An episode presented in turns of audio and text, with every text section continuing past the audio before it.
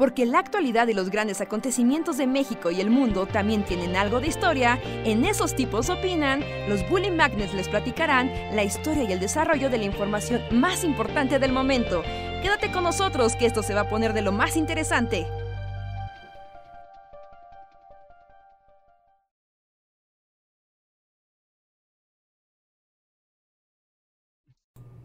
Ahí está, ahí está. Hola, ¿qué tal? Hola amigos, buenas noches. Bienvenidos a Esos Tipos Opinan Podcast. En su última edición del mes de julio, mes de verano. Yay, y otro mes de la pandemia. ¿Ya se acabó el mes? Hola. ¿Ya se acabó el mes? No puede Ya ser. es agosto. agosto. Agosto ya es oficialmente ese momento en la escuela en el que el maestro dice, bueno, vamos a esperar a que suene ya la campana. Sí, ¿no? Ajá. Agosto ya es eso. así Sí, es como Pues dicen que pónganse a dibujar un rato, porque esto ya se... no, mira, el maestro tiene que mandar unos correos, todos nos callamos y esperamos a que suene la campana Ajá, sí. para disfrutar de estos últimos 20 minutos.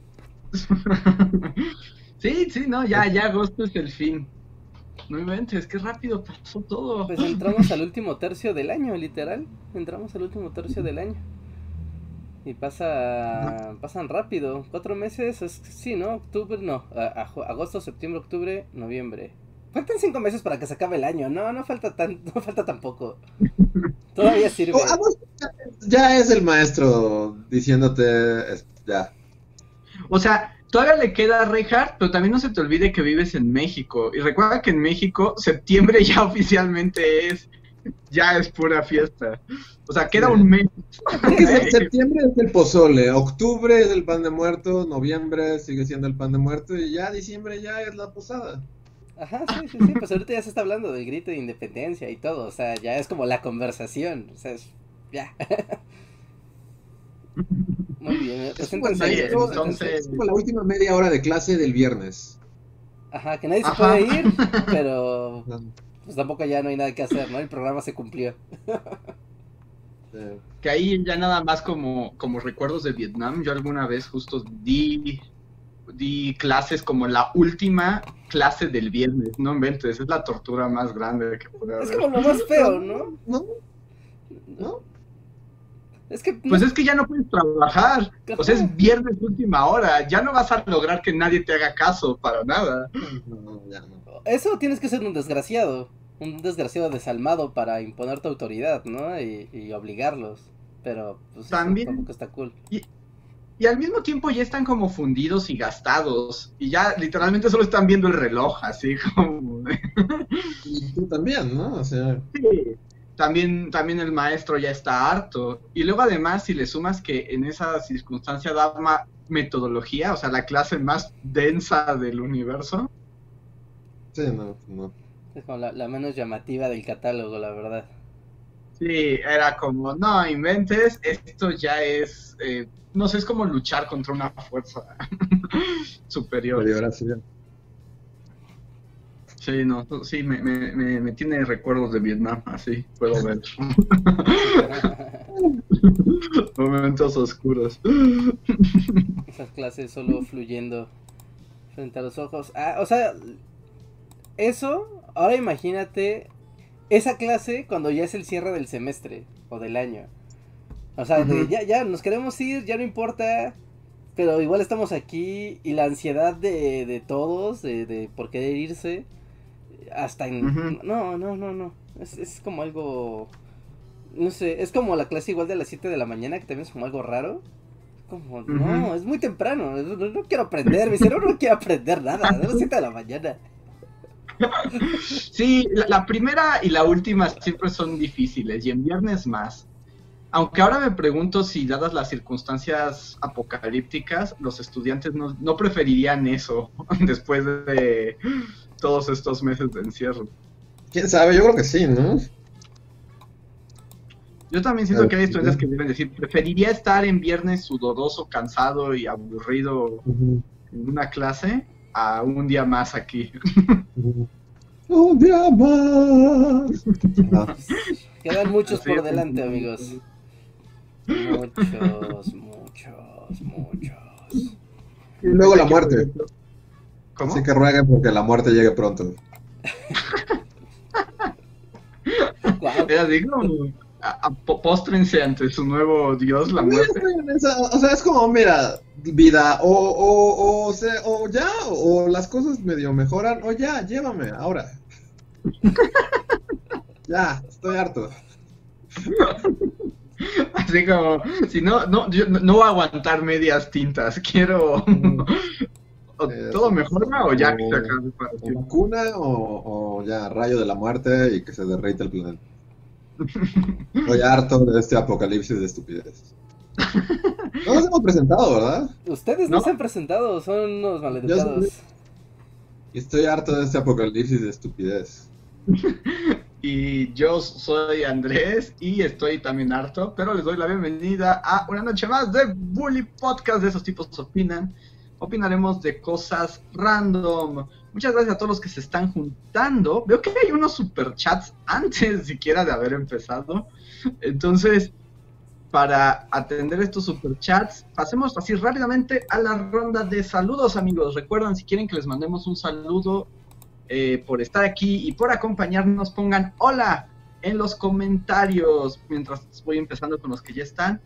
Gracias por estar aquí, Jonathan, Iván Favela, Adrián Verdines, Ángel Recendis, Miriam Ramos, Jorge Reza, Alejandro Trejo, Francisco Apango, Ángel Recendis otra vez, Víctor Hugo Martínez, Yasmín Pineda, Jeremy Slater, The Droid Gamer, Israel, Andrés Contreras, Wendy Gutiérrez, Ana Álvarez, Sandra Minor, Jania Pacheco, Dulce Amargo, Ángela Blue, Xiomara García, DC Fulano, Eliminado Kun, eh, Torle Sama, Rocío C, Ricardo Saúl, Irvin Núñez, Iris Anabel, Joshua G, Pablo Millán, Charlie S, Ana Álvarez, María Olvera, Eileen Ramírez, eh, Juan Carlos DJM, How Cool Rex, Anjandri, María Olvera y Sebastián Alcántara. Muchas gracias por acompañarnos una noche más de pandemia. Espero se diviertan con nosotros. Recuerden que hablamos de cosas random y si ustedes quieren apoyar a Bully Magnets y además cambiar el ritmo de la conversación, pueden hacerlo a través del super chat. Un pequeño donativo, aparece su mensaje, nosotros lo leemos y a ver a dónde nos lleva. Que se han demostrado algo los últimos meses que nos puede llegar a cualquier parte. Así es. Sí, sí, sin duda, sin duda. Así que participen amigos, también recuerden que con eso eh, nos apoyan a seguir con los videos semana a semana y todo eso. Además, ya solo para finalizar, recuerden que tenemos aquí junto a mí o abajo de Andrés una barra que marca los miembros y Patreons. Si ustedes se convierten en miembros, particularmente en miembros de este canal, del canal de podcast, pueden tener acceso a nuestros emojis. Los emojis que aún no se mueven y que son estáticos. Esos emojis. Algún día lo harán. Sí, esperemos que en la- el siguiente podcast ya se muevan. No, no, no se muevan, más bien estén rediseñados, no que se muevan porque no se O van a mover. Visibles, ¿no? Porque Sí. hay unos que solo es un cuadro negro. Ajá, Conspiranoid es, es el único que es funcional, Ese es visible y funcional. Ajá. ¿no? Ajá. Mueve, pero está ahí. Ajá, el de bajoneo no sirve, el de Duda tampoco. el de duda es un cuadro café estático Ajá. y el de realidad realidad, infierno es como negro, ¿no? ajá, porque va a surgir fuego de la red de infierno, ¿eh? solo está como latente. Pero bueno, Sí, por eso- esperemos que pronto tengamos las versiones correctas. Sí. Los nuevos emojis de Bully Magnets. Sí, porque Maya va a cambiar el mes y va a cambiar su insignia y va a cambiar todo. Ah, sí, es cierto, sí. De hecho, es un buen motivo, ¿eh? Sí, porque cada que se hace el inicio de mes, la rotación, también se hace la rotación de los créditos. Entonces, en el podcast y en el canal normal, pues ya ven que al final aparecen los créditos. Entonces, ahí es cuando hacemos el corte de caja y se actualiza la lista de los créditos de todos los canales. Así que aprovechen hoy. Y creo que mañana tienen 31 días. Sí, tienen hoy y mañana si quieren aparecer en los créditos del mes de agosto. Ujú. Sí, para que aparezcan en agosto, suscríbanse en julio. Ajá, sí, sí, sí. Así funciona, así funciona. Así que ahí está. Ah, pues, ¿qué más? Tenemos los superchats a la vista porque empezaron antes del podcast y seguro los vamos a perder de vista pronto. El primer superchat de la noche que vino antes de que siquiera entráramos en vivo es de Víctor Hugo Martínez. Muchas gracias, Víctor Hugo. Que dice: Hola, bullies, espero que estén muy bien. Harían un video acerca del holocausto uigur en China, aunque probablemente YouTube los desmonetice por llorón. Lo pongo al inicio por si los detecta, lo puedan cortar me suena a que esto ya no monetizó por Israel y yo. Ahorita leeremos cuál es el, lo que puso Israel. Pues yo no estaba familiarizado con este holocausto, pero suena interesante. Es, así como, un momento, alguien vio a John Oliver esta semana. Porque ah. John Oliver dijo algo. Eh, eh, porque John Oliver habló del holocausto de Uyghur, Uyghur, Uyghur, ¿cómo sea que se pronuncia? Esta semana. Y yo tampoco estaba familiarizado hasta que lo vi y es como, oh, interesante. ah, ok, ok, ok. O sea, no es gratuito. ¿Quién fue el superchat? Este, bueno, quien sea que fue el superchat es como, alguien ve a John Oliver también. De Víctor Hugo. y sí, está, está muy interesante, la verdad, que los tienen ahí en campos de concentración modernos haciendo... Ah, ya sé. yo no escuché a John Oliver, pero hace unas semanas escuché un podcast justo de todos estos chinos que metían en campos de concentración para que amaran a la China gubernamental y que las familias usaban TikTok para comunicarse. Sí, sí, los tienen haciendo todas nuestras mascarillas y todas nuestras, todas nuestras chingaderas, así. Son miles, sí. Y también, o sea, solo los agarran como el sistema de supervigilancia chino Ajá. O sea, literal te agarran por cualquier cosa y es así como, usted es sospechoso. Así es totalmente 1984. Usted es sospechoso al centro de reeducación. Y ya los meten ahí en un centro. Y los vuelven esclavos, básicamente, ¿no? Mano de obra esclava. Sí. Uy, China, da mucho miedo. Mi vida no es así. Ajá. Sí, es, es un buen tema.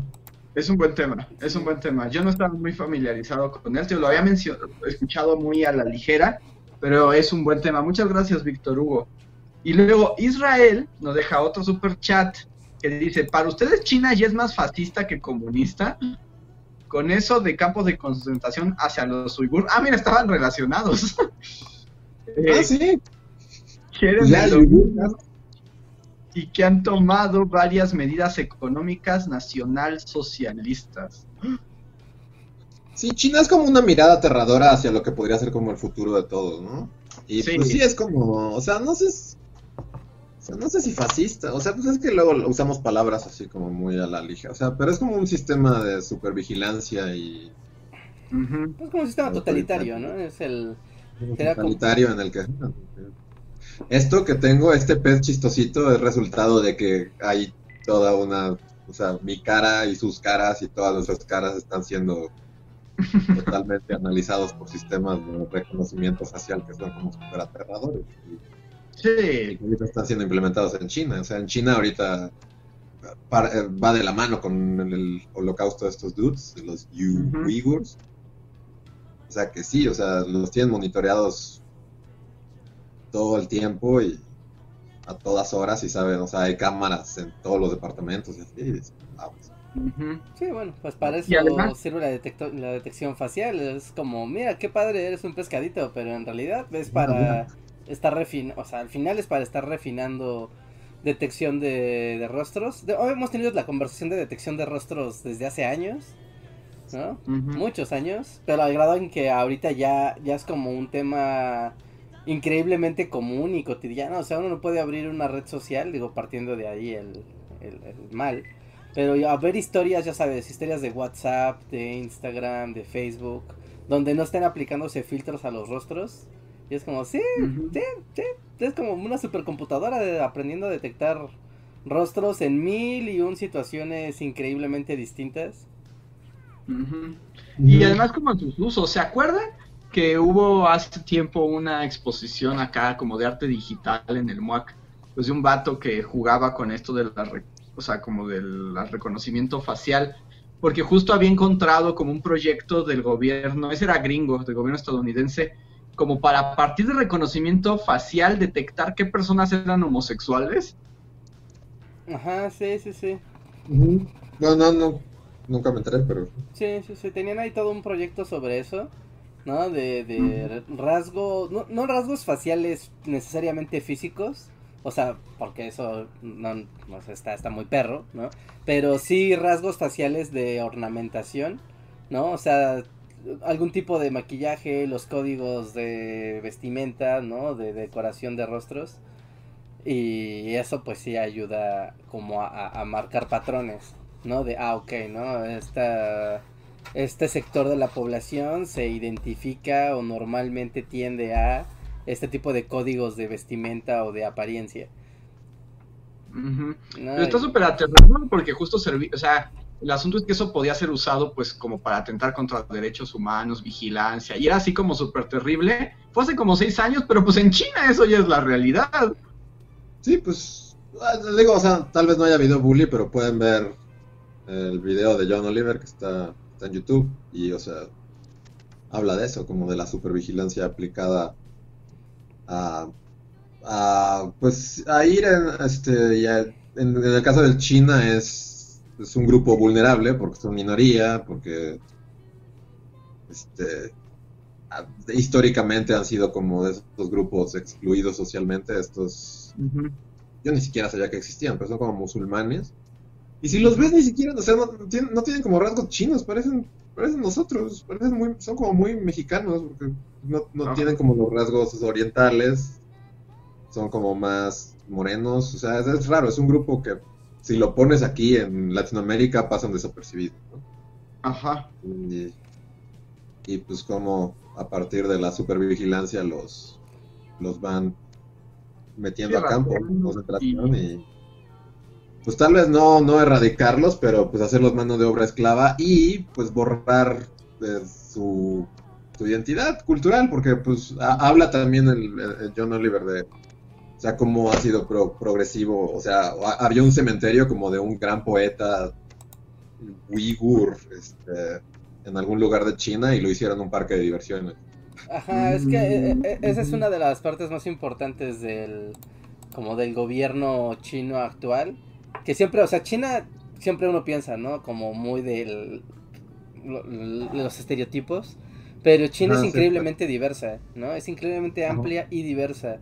Y esta idea de la unificación y de la identificación, unificación cultural, no nada más del poder gubernamental, sino de la unificación cultural e identitaria de China, también ha sido una batalla que llevan tratando de, de dominar desde hace ya 40, 50 años. O sea, no es algo nuevo.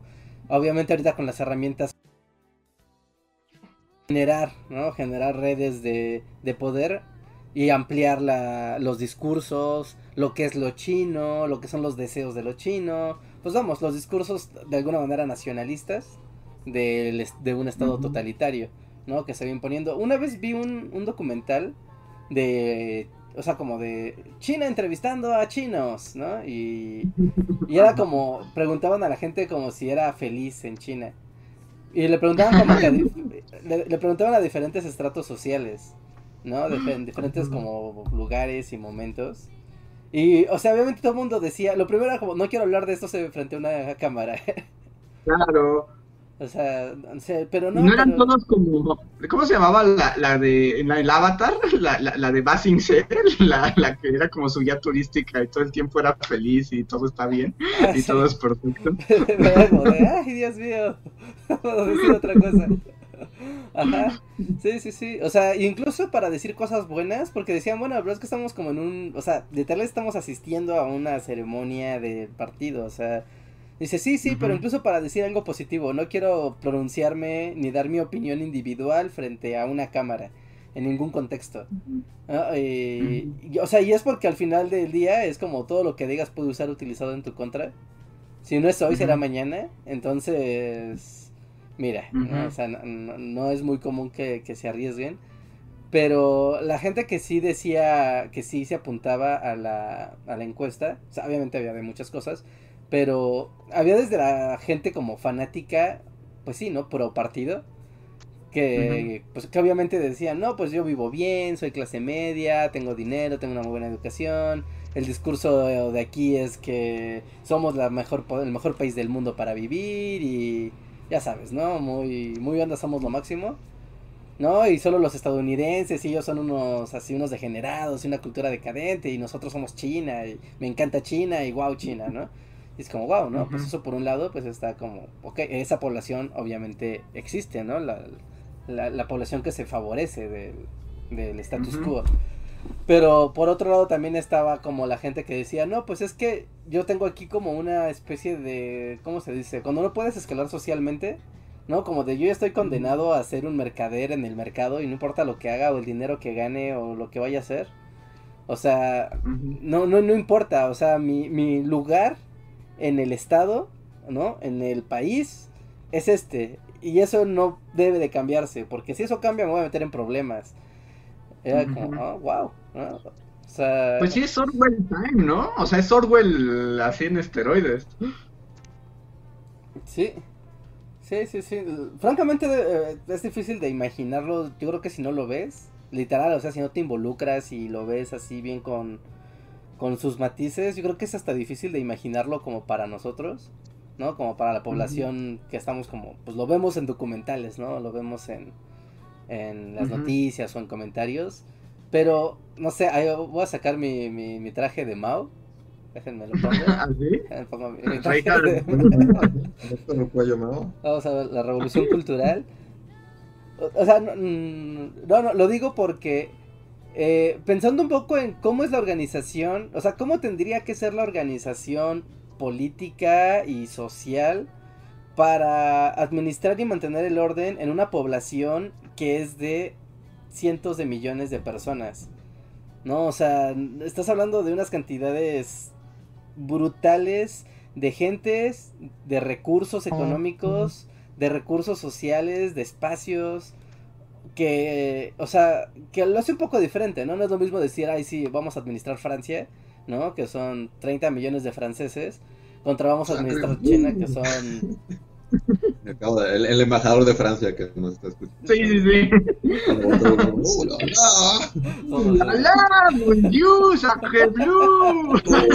Como se atreve. bueno, pero sí, continúa. Y se le cayó su monóculo y se le rompió así. Sí, sí, sí, Pero, o sea, como un poco en este sentido de cómo se ha formado la, como la idea del poder, ¿no? La estructura de, del poder, que obviamente es corrupta y, y, eventualmente va a volverse decadente y horrible, ¿no? Como, como todos estos sistemas. Pero parte de una necesidad de administrar mucha, mucha, mucha, mucha, mucha gente y de mantener un control, porque imagínate que aparece un movimiento de resistencia dentro de China, en una población tan hiperpoblada, donde de repente tengas un movimiento de resistencia de millones de personas. No, pero estás como creando como al, estado este, de supervigilancia en el que tienes una cámara afuera de tu casa que sabe a qué hora entras y sales en todo momento. Sí, sí, sí, o sea... entiendo como las dificultades de una administración política, ¿no? Y de, un territorio y una configuración así, pero como que la, el, como el genocidio cultural nunca es un buen camino, ¿no? Pues no sé, no lo sabemos, Andrés. No es que hubiera pasado esto antes. Literal no ha pasado antes. Abogando por el genocidio cultural de los yogurts. no, pues ¿qué pasó? en este podcast son responsabilidad de Colecto. ¿Cómo poner el... No creo que nos pase nada. O sea, si, si, si por algo pudieras abocar, creo que el genocidio cultural es algo a lo que puedes abocar y no creo que nos cause problema. Ajá. Sí, sí. Digo, no, no estoy a como... mañana seas así de... Youtuber se expresa a favor de... del genocidio cultural. No, no, y no, no, lo digo por estar como a favor, sino como tratando de explicar como la, la justificación que tiene el partido para engendrar estas, estas estructuras de poder y de control totalitarios utilizando la tecnología. ¿no? Y tratando o sea, yo entiendo que eres como tramposo, ¿no? Porque pues así lo puedes utilizar en donde sea. Así mañana el PG puede decir, es que es muy difícil, miren, este país es muy grande, hay mucha gente. Pues, Todos los que no sean como yo y- morirán. Y lo mismo, así de imagínate que de repente alguien se, se, se, hace- se arma una revuelta social, pues tenemos que, que aplicar la supervigilancia porque no hay de otra. Sí, no, y además, digamos, o sea, justificaciones ideológicas, pues siempre se van a construir, ¿no? De una u otra manera, o sea, no hay nada, o sea, ya sea supremacía de la raza aria o infieles contra este, elegidos de Dios o la dificultad de un país multicultural, ¿no? Pero el asunto es que más bien el ser humano siempre trata de eliminar la diferencia y al final del tiempo todo se trata de una medida de poder político, ¿no? O sea, de quién contiene el poder, el privilegio y quién lo concentra y a quién se lo quitas. Ah, bueno, sí, sí, la rebatiña de poder pues siempre va a existir, ¿no? Eventualmente, ¿no? En todos lados, en cualquier contexto, eso sí es como muy persistente. Sin duda. Ah, pero bueno, vamos a ver, o sea, no, no digo que esté padre, para nada digo que esté padre, porque además, o sea, no es que en el resto de los países occidentales no lo estén haciendo, pero lo están diciendo bajo otros discursos. Lo están implementando bajo otras bajo otras No, o justificaciones. sea, y también lo que, lo que sale en este reportaje es que, o sea, la, esta es mano de obra para fábricas, o sea, tus zapatos Nike y tus... o sea, muchas de las cosas de aquí, o sea, Sí, ¿no? Tus... y grupos así multinacionales. No sé si es Nike, la verdad, no me acuerdo quién es, pero señalan como a un a uno de estos como megacorporaciones malvadas que está, está utilizando mano de obra en estos campos de concentración y pues se están haciendo bien güeyes, ¿no? O sea, no es como Sí, tampoco está, o sea, sí, no es como señalar a, oh, ellos están, o sea, porque pues todos son como Ah, todos son cómplices, culpables. todos- Y, y- O sea, pues, y los discursos cambian, ¿no? Y la explotación pues ha existido desde siempre. Ahorita como que, o sea, en un contexto muy occidental y capitalista y que sigue siendo igual de horrible y inmoral, este, pues me acuerdo, o sea, lo que pasó hace poco con el cretino este de Elon Musk, diciendo que él va, a- este, él va a apoyar todos los golpes de estados que sean necesarios para obtener su litio, ¿no? Sí, Y es- no, muy raro vivir en una en un tiempo en el que ya toda, todo se está diciendo como en voz alta, ¿no? Porque todo, o sea, son como todas esas cosas que sabíamos y que todo, o sea, y te sientes estúpido porque cursaste toda una carrera como debatiendo en, en salones así acerca de, de, de esto que no se decía como abiertamente, ¿no? Así. sí, Y no, ahora ya todo, se dice abiertamente, entre Trump y Elon Musk y todo, es así como, ¡lo están diciendo en voz alta! Lo que dijimos todos estos años que pensaban, lo están diciendo en voz alta. Sí, como que todos los este, expertos de ciencias sociales y humanidades, así como de, oiga, no. Sí, sí, sí, sí, sí, sí, pues eh, ahí fue la inauguración de la realidad de infierno, justo cuando eso empezó ya a ocurrir abiertamente.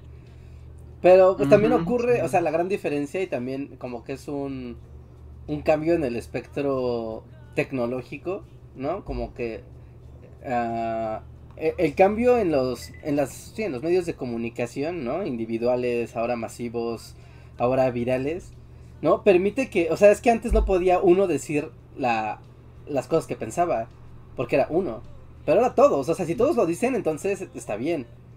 Pero si lo dice uno solo y los demás no, eh, sí es como algo que compromete mucho. Entonces, ¿no? O sea, Trump puede decir, los mexicanos son bla, bla, bla, ¿no? Musk puede decir, vamos a Marte, pero si tenemos que instaurar una dictadura planetaria para que haya paz, Ah, si la que haremos. matar a él, lo matamos.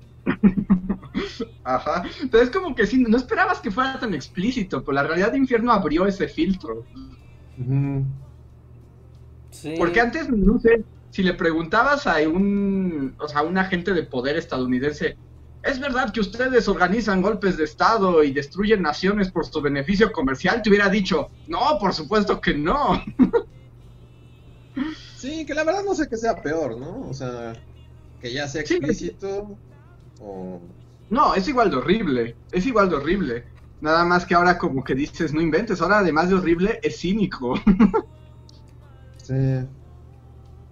Mm, desarma, ¿no? Sí lo hace más feo. Porque ese cinismo te permite que además, o sea, se pueden decir cosas horribles, ¿no? Como de voy a invadir México, why not? Y todo el mundo, oh no, va a invadir México. Pero en realidad puede estar bloqueando. Y es como, de, oh no, entonces, o ya puede, o sea, ya ante esta falta de diplomacia, de, de cuidar las palabras, ¿no? Y separarlas de las intenciones, ahora es como de, no, todo puede ser mentira permanentemente.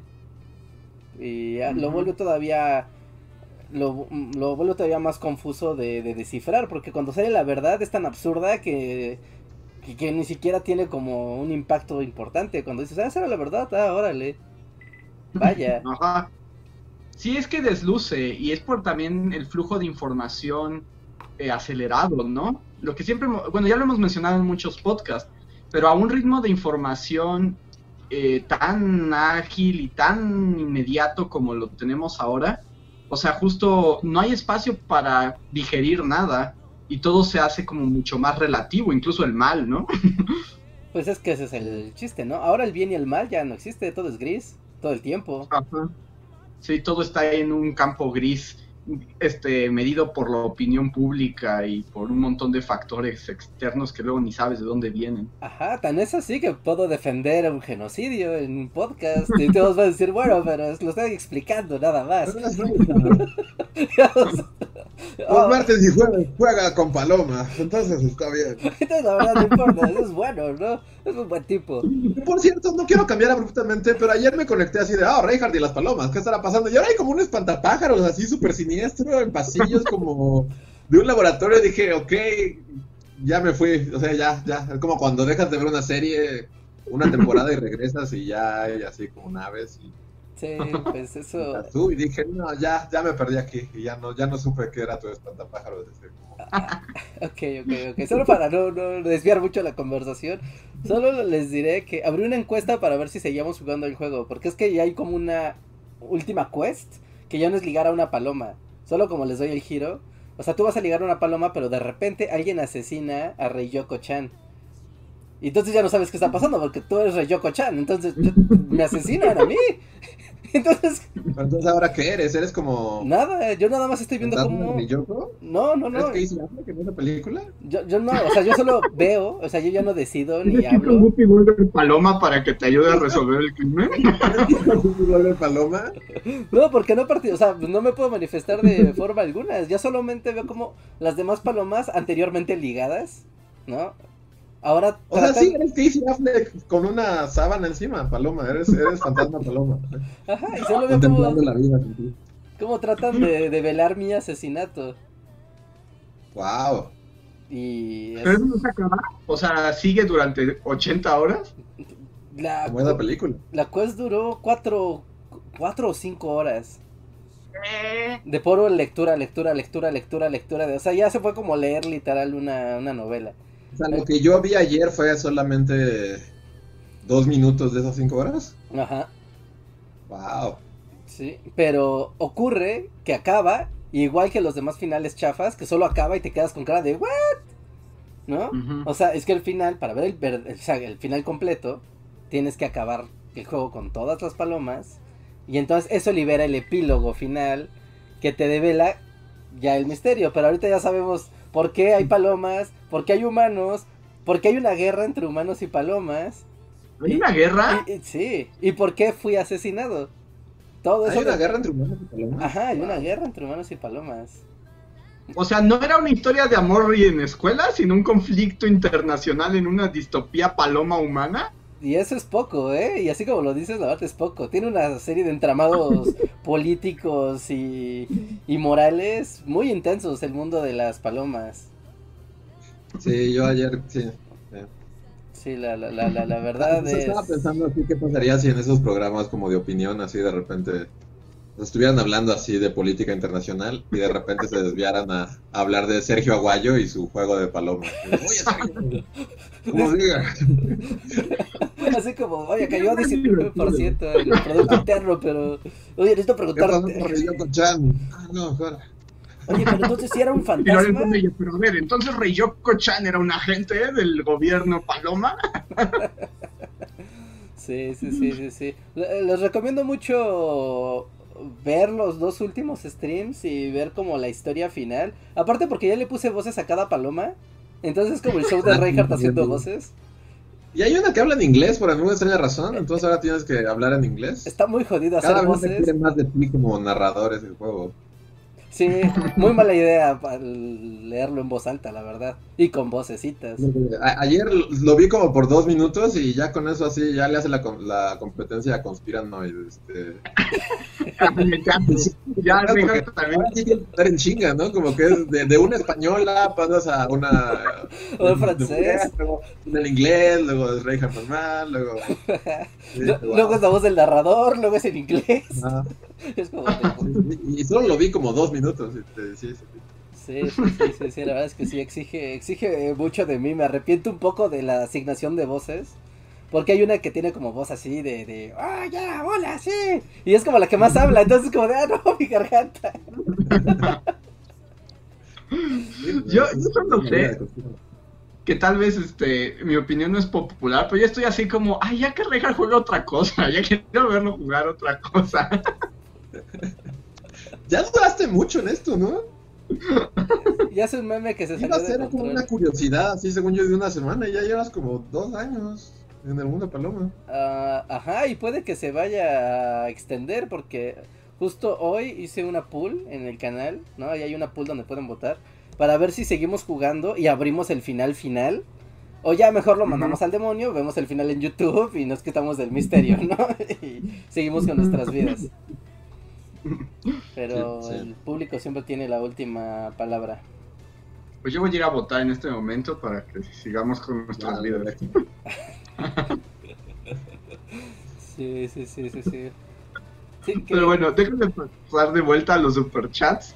Eh, Sebastián Catalog nos deja un superchat. Gracias, Sebastián, en el que dice: Solo para dejar mi superchat porque todavía no termino de escuchar el pasado. Reinhardt, por lo que más quieras, sube los podcasts. Sí, pronto. Es que estoy muy ocupado y no me da chance. Yo creo que voy a necesitar ahí una... Uh. team. Corte A. Curr, curr. bueno, me estoy ocupado, ahí hay evidencia. Nadie dijo que estaba haciendo algo importante, dije que estaba ocupado.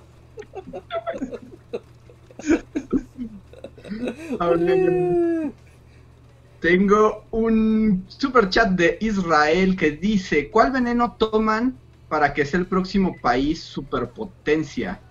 ¿Que China tome el poder o que se mantenga Estados Unidos? ¿Cuál veneno duele menos? No, los dos venenos son horribles, ¿no? Ujú. Pero Pero ya. China, la power, China. ¿no? Sí, No, yo se creo ve- que es un bello recuerdo del pasado, ¿no? Según yo. O sea, ya lo que sea que vaya a surgir de esto ya va a ser, o sea, como, como todas esas novelas gráficas que leyeron en la universidad mezcladas, ¿no? Sí. sí, todas se van a juntar. Y, y además ya, o sea, el predominio chino se va, o sea, no es algo como de la nada, ¿no? O sea, se viene trabajando desde hace décadas. Ajá, sí, sí, sí, es algo como... Es que, bueno, no sé, no sé, aquí es algo históricamente controvertido porque es una opinión enteramente. Pero, o sea, como que la Guerra Fría, o sea, fuera como de, ah, Rusia contra Estados Unidos, ¿no? Pero al final como que Rusia colapsó. O sea, no fue como que Estados Unidos dominara a Rusia, fue, no, la Unión Soviética colapsó. Entonces como que ganó por, Estados Unidos como que ganó por default, ¿sabes? Sí, básicamente ganó por default. Entonces es como muy raro, es como de, ah, ya te, te gané, y es como, pues, O sea, pero también cuando, cuando ya lees bien la historia, o sea, de que colapsó Rusia, o sea, sí colapsó. Pero de que colapsó Rusia a que llega Vladimir Putin son 10 años. O sea, realmente Vladimir Putin es en el 2000, en el 99.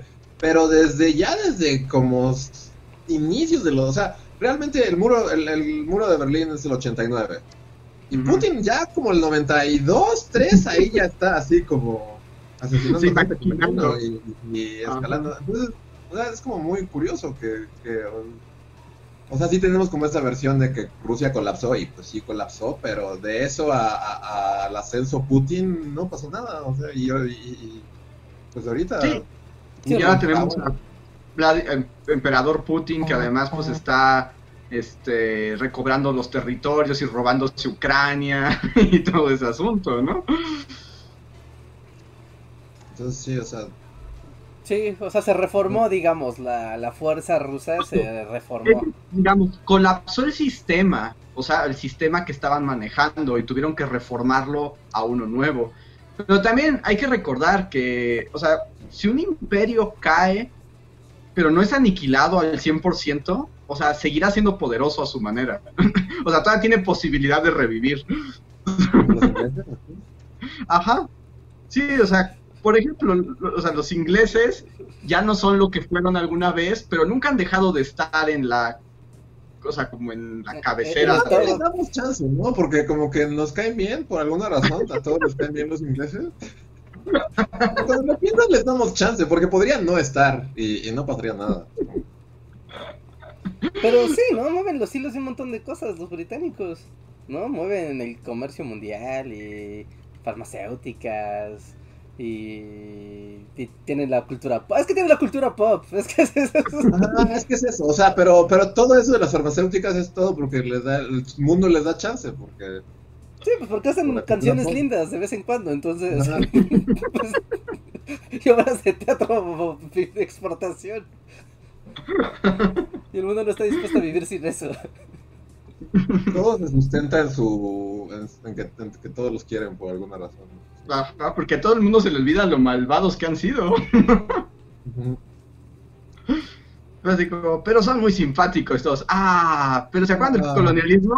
Pero los Beatles, ah. Sí, ah, bueno, qué bonito. Y bueno, ya, pero te digo, a eso me refiero.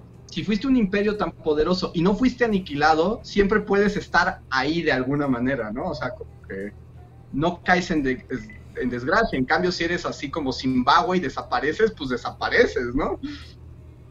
Ujú. A ver, pensé que ibas a decir como, como Roma. ¿Roma cuenta? Porque pues Roma se volvió un montón de porquerías, ¿no? Y después fue como comido por todos los, los Por eso, el imperio romano se mantuvo mucho tiempo como siendo una sombra de lo que fue, hasta que fue realmente aniquilado y absorbido por otros, y hasta que ahí sí ya no podía volver porque ya no existía. Sí, no, ya, ya. Pero- o sea, fue aniquilada. Lo- Los griegos, los griegos también, ¿no? Bueno, fueron absorbidos por Roma, ¿no? De alguna manera. Sí, y fueron, sí, y te digo, cuando eres aniquilado, aniquilado, pues sí ya pierdes la oportunidad, ¿no? Pero... Entonces, o sea, Estados Unidos que le va, a o sea, se va a volver latino. Los Ku Klux Klan tienen razón en, estar en pánico, así. No, o sea, es que quién sabe. O sea, es que ahorita, digamos, es que, o sea, por ejemplo, volviendo a Roma, o sea, si tomas el tiempo, o sea, como en cuestión temporal, Roma estuvo en crisis y como en decadencia más tiempo que el tiempo que fue como el, lo más poderoso del universo, ¿no? O sea, pasó más tiempo muriéndose que siendo grande. Sí, es como The Age of Empires, cuando no quieres perder y te aferras, ya sabes que no vas a ganar, pero llegas hasta el final de la partida. Es lo mismo. Exacto. Exactamente lo un mismo. poco, según yo, Estados Unidos apenas está entrando a esa parte, ¿no? Donde ya... Más o menos, porque uno, uno podría argumentar que Estados Unidos lleva viviendo en decadencia desde Vietnam. O sea, Sí. también es, es relativo, ¿no? O sea, obviamente ahorita está más, mucho más marcado y así, pero pues, o sea, podrías poner como ese momento en Roma, así como Segunda Guerra Mundial, vencimos a los nazis, la foto del soldado besando a la enfermera. Ajá. Pero, o sea, ya para, para Vietnam, o sea, no es que, pero ah, podrías hacer el argumento de que viene siendo decadente desde entonces. ¿no? Sí, claro, y, pero digamos, es que 50 años de decadencia en tiempo país, o sea, todavía no es tanto. Bueno, sí, pero también los tiempos son diferentes, ¿no? Ajá, Porque, no, o sea, es más rápido. en el medievo podías tener dos siglos en los que la No gente aró, y Sí. se la araba el campo, y, y eso fue lo único que pasó en dos siglos. ¿sí? De repente sí, alguien hizo así un, un telar, y eso fue lo revolucionario del siglo 14, así. XIV. Ah, sí, o sea. O Ahora sea, sí, todo es se mucho va más rápido. ¿no? Sí, se, se acelera. Y yo creo que, o sea, ahorita Estados Unidos está en su crisis y esta acelere, yo creo que lo va a llevar a una decadencia que no creo que desaparezca. O sea, no creo que, que No. sea aniquilado. No, no creo que Pero- vayamos a vivir para decir, ah, ¿te acuerdas que Estados Unidos alguna vez fue una potencia? ¿Quién lo O sea, diría? no, yo Nah, tampoco digo que desaparezca y de, o sea, de repente veas el mapa y hay un cráter así arriba de nosotros. que sea Nueva China. Pero sí, sí veo que, que lo, o sea, que mantenga el nombre y mantenga todo, y o sea, pero que cambie radicalmente en algo que, que, es ya muy diferente. Sí, ah, eso y, sí. y la pregunta es cómo China se va a imponer también al mundo. O sea, porque también poco a poco su imposición ha sido principalmente económica, ¿no?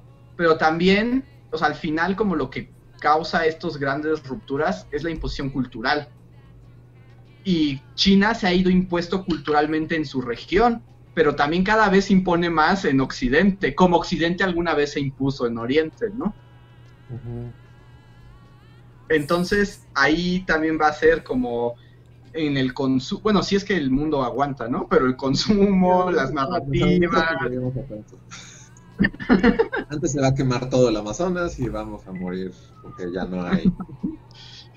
Pero para volver a la pregunta, pues sí, yo diría que China es el que las tiene de gane ahorita.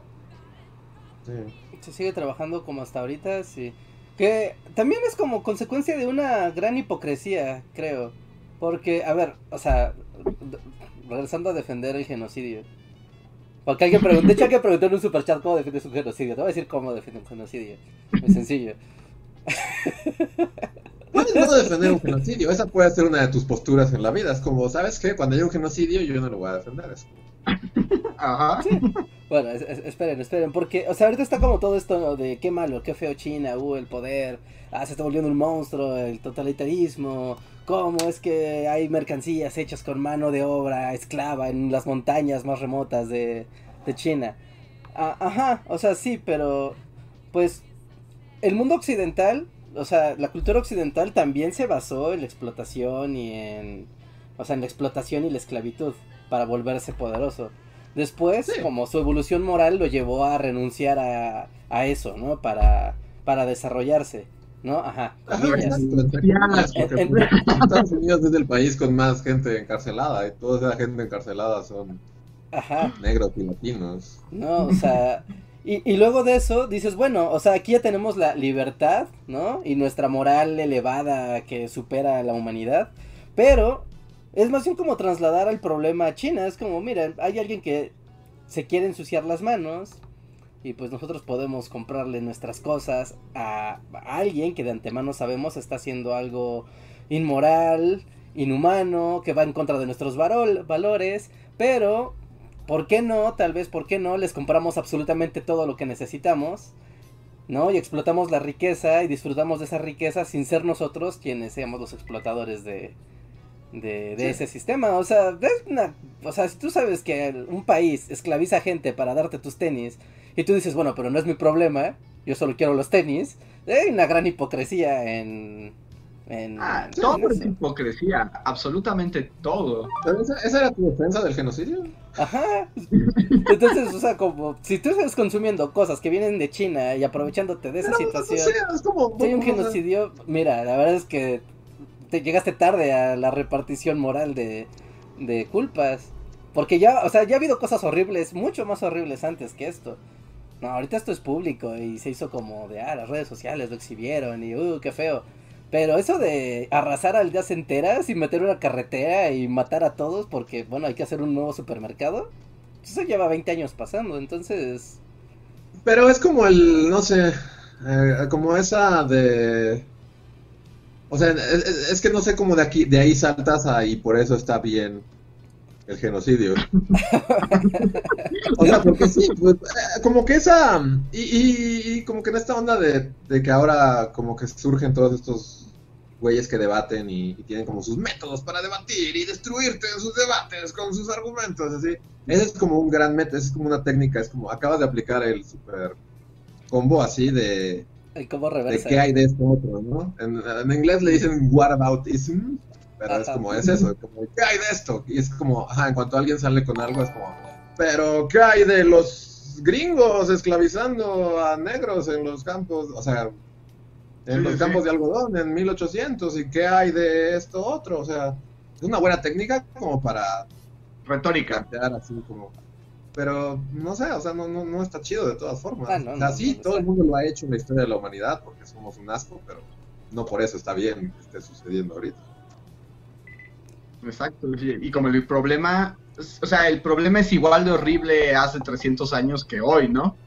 Ah, O ajá. sea, sí, pero, o sea, y a la vez, mm, o sea, nosotros somos los consumidores de todo lo que está, se está haciendo en estos campos de concentración, ¿no? Entonces, o sea, todos somos culpables de, de la porquería. Ajá, ¿no? Entonces ahí es como bendita ignorancia, tal vez no lo sabes, entonces eres feliz y no importa que alguien esté cosiendo una billetera en una montaña, en una prisión. Sí, O- o que tus audífonos es- ajá, sean hechos por un, un montón de gente que fue metida en campos de concentración. Y, Ajá, o te enteras y lo ves y dices, oh, wow, qué mal. Bueno, tampoco es que pueda hacer nada al respecto. Sigue el show. Es que es el problema de justificar la acción a través como del discurso moral, ¿no? O sea, que puedes transformarlo, porque además puedes generar como relaciones de responsabilidad, porque también es como una técnica, ¿no? Es como de, pero tú también eres responsable porque compraste un celular. Y entonces así como de, pero es como si eso te invalidara como para observar el problema, ¿no? O para tratar de transformar el problema. O sea, es que estamos ahí Ah, que sí, como- o sea, es, es cierto lo que dice Enrique de pues, como es que Estados Unidos tiene esta como superioridad moral, pero es totalmente falsa. O sí, sea, es, es, un total totalmente un espejismo. Ajá, es un espejismo, porque ni siquiera es como que ya lo, su- o sea, de- fuimos malos en el pasado y, y ya lo superamos, eso sí.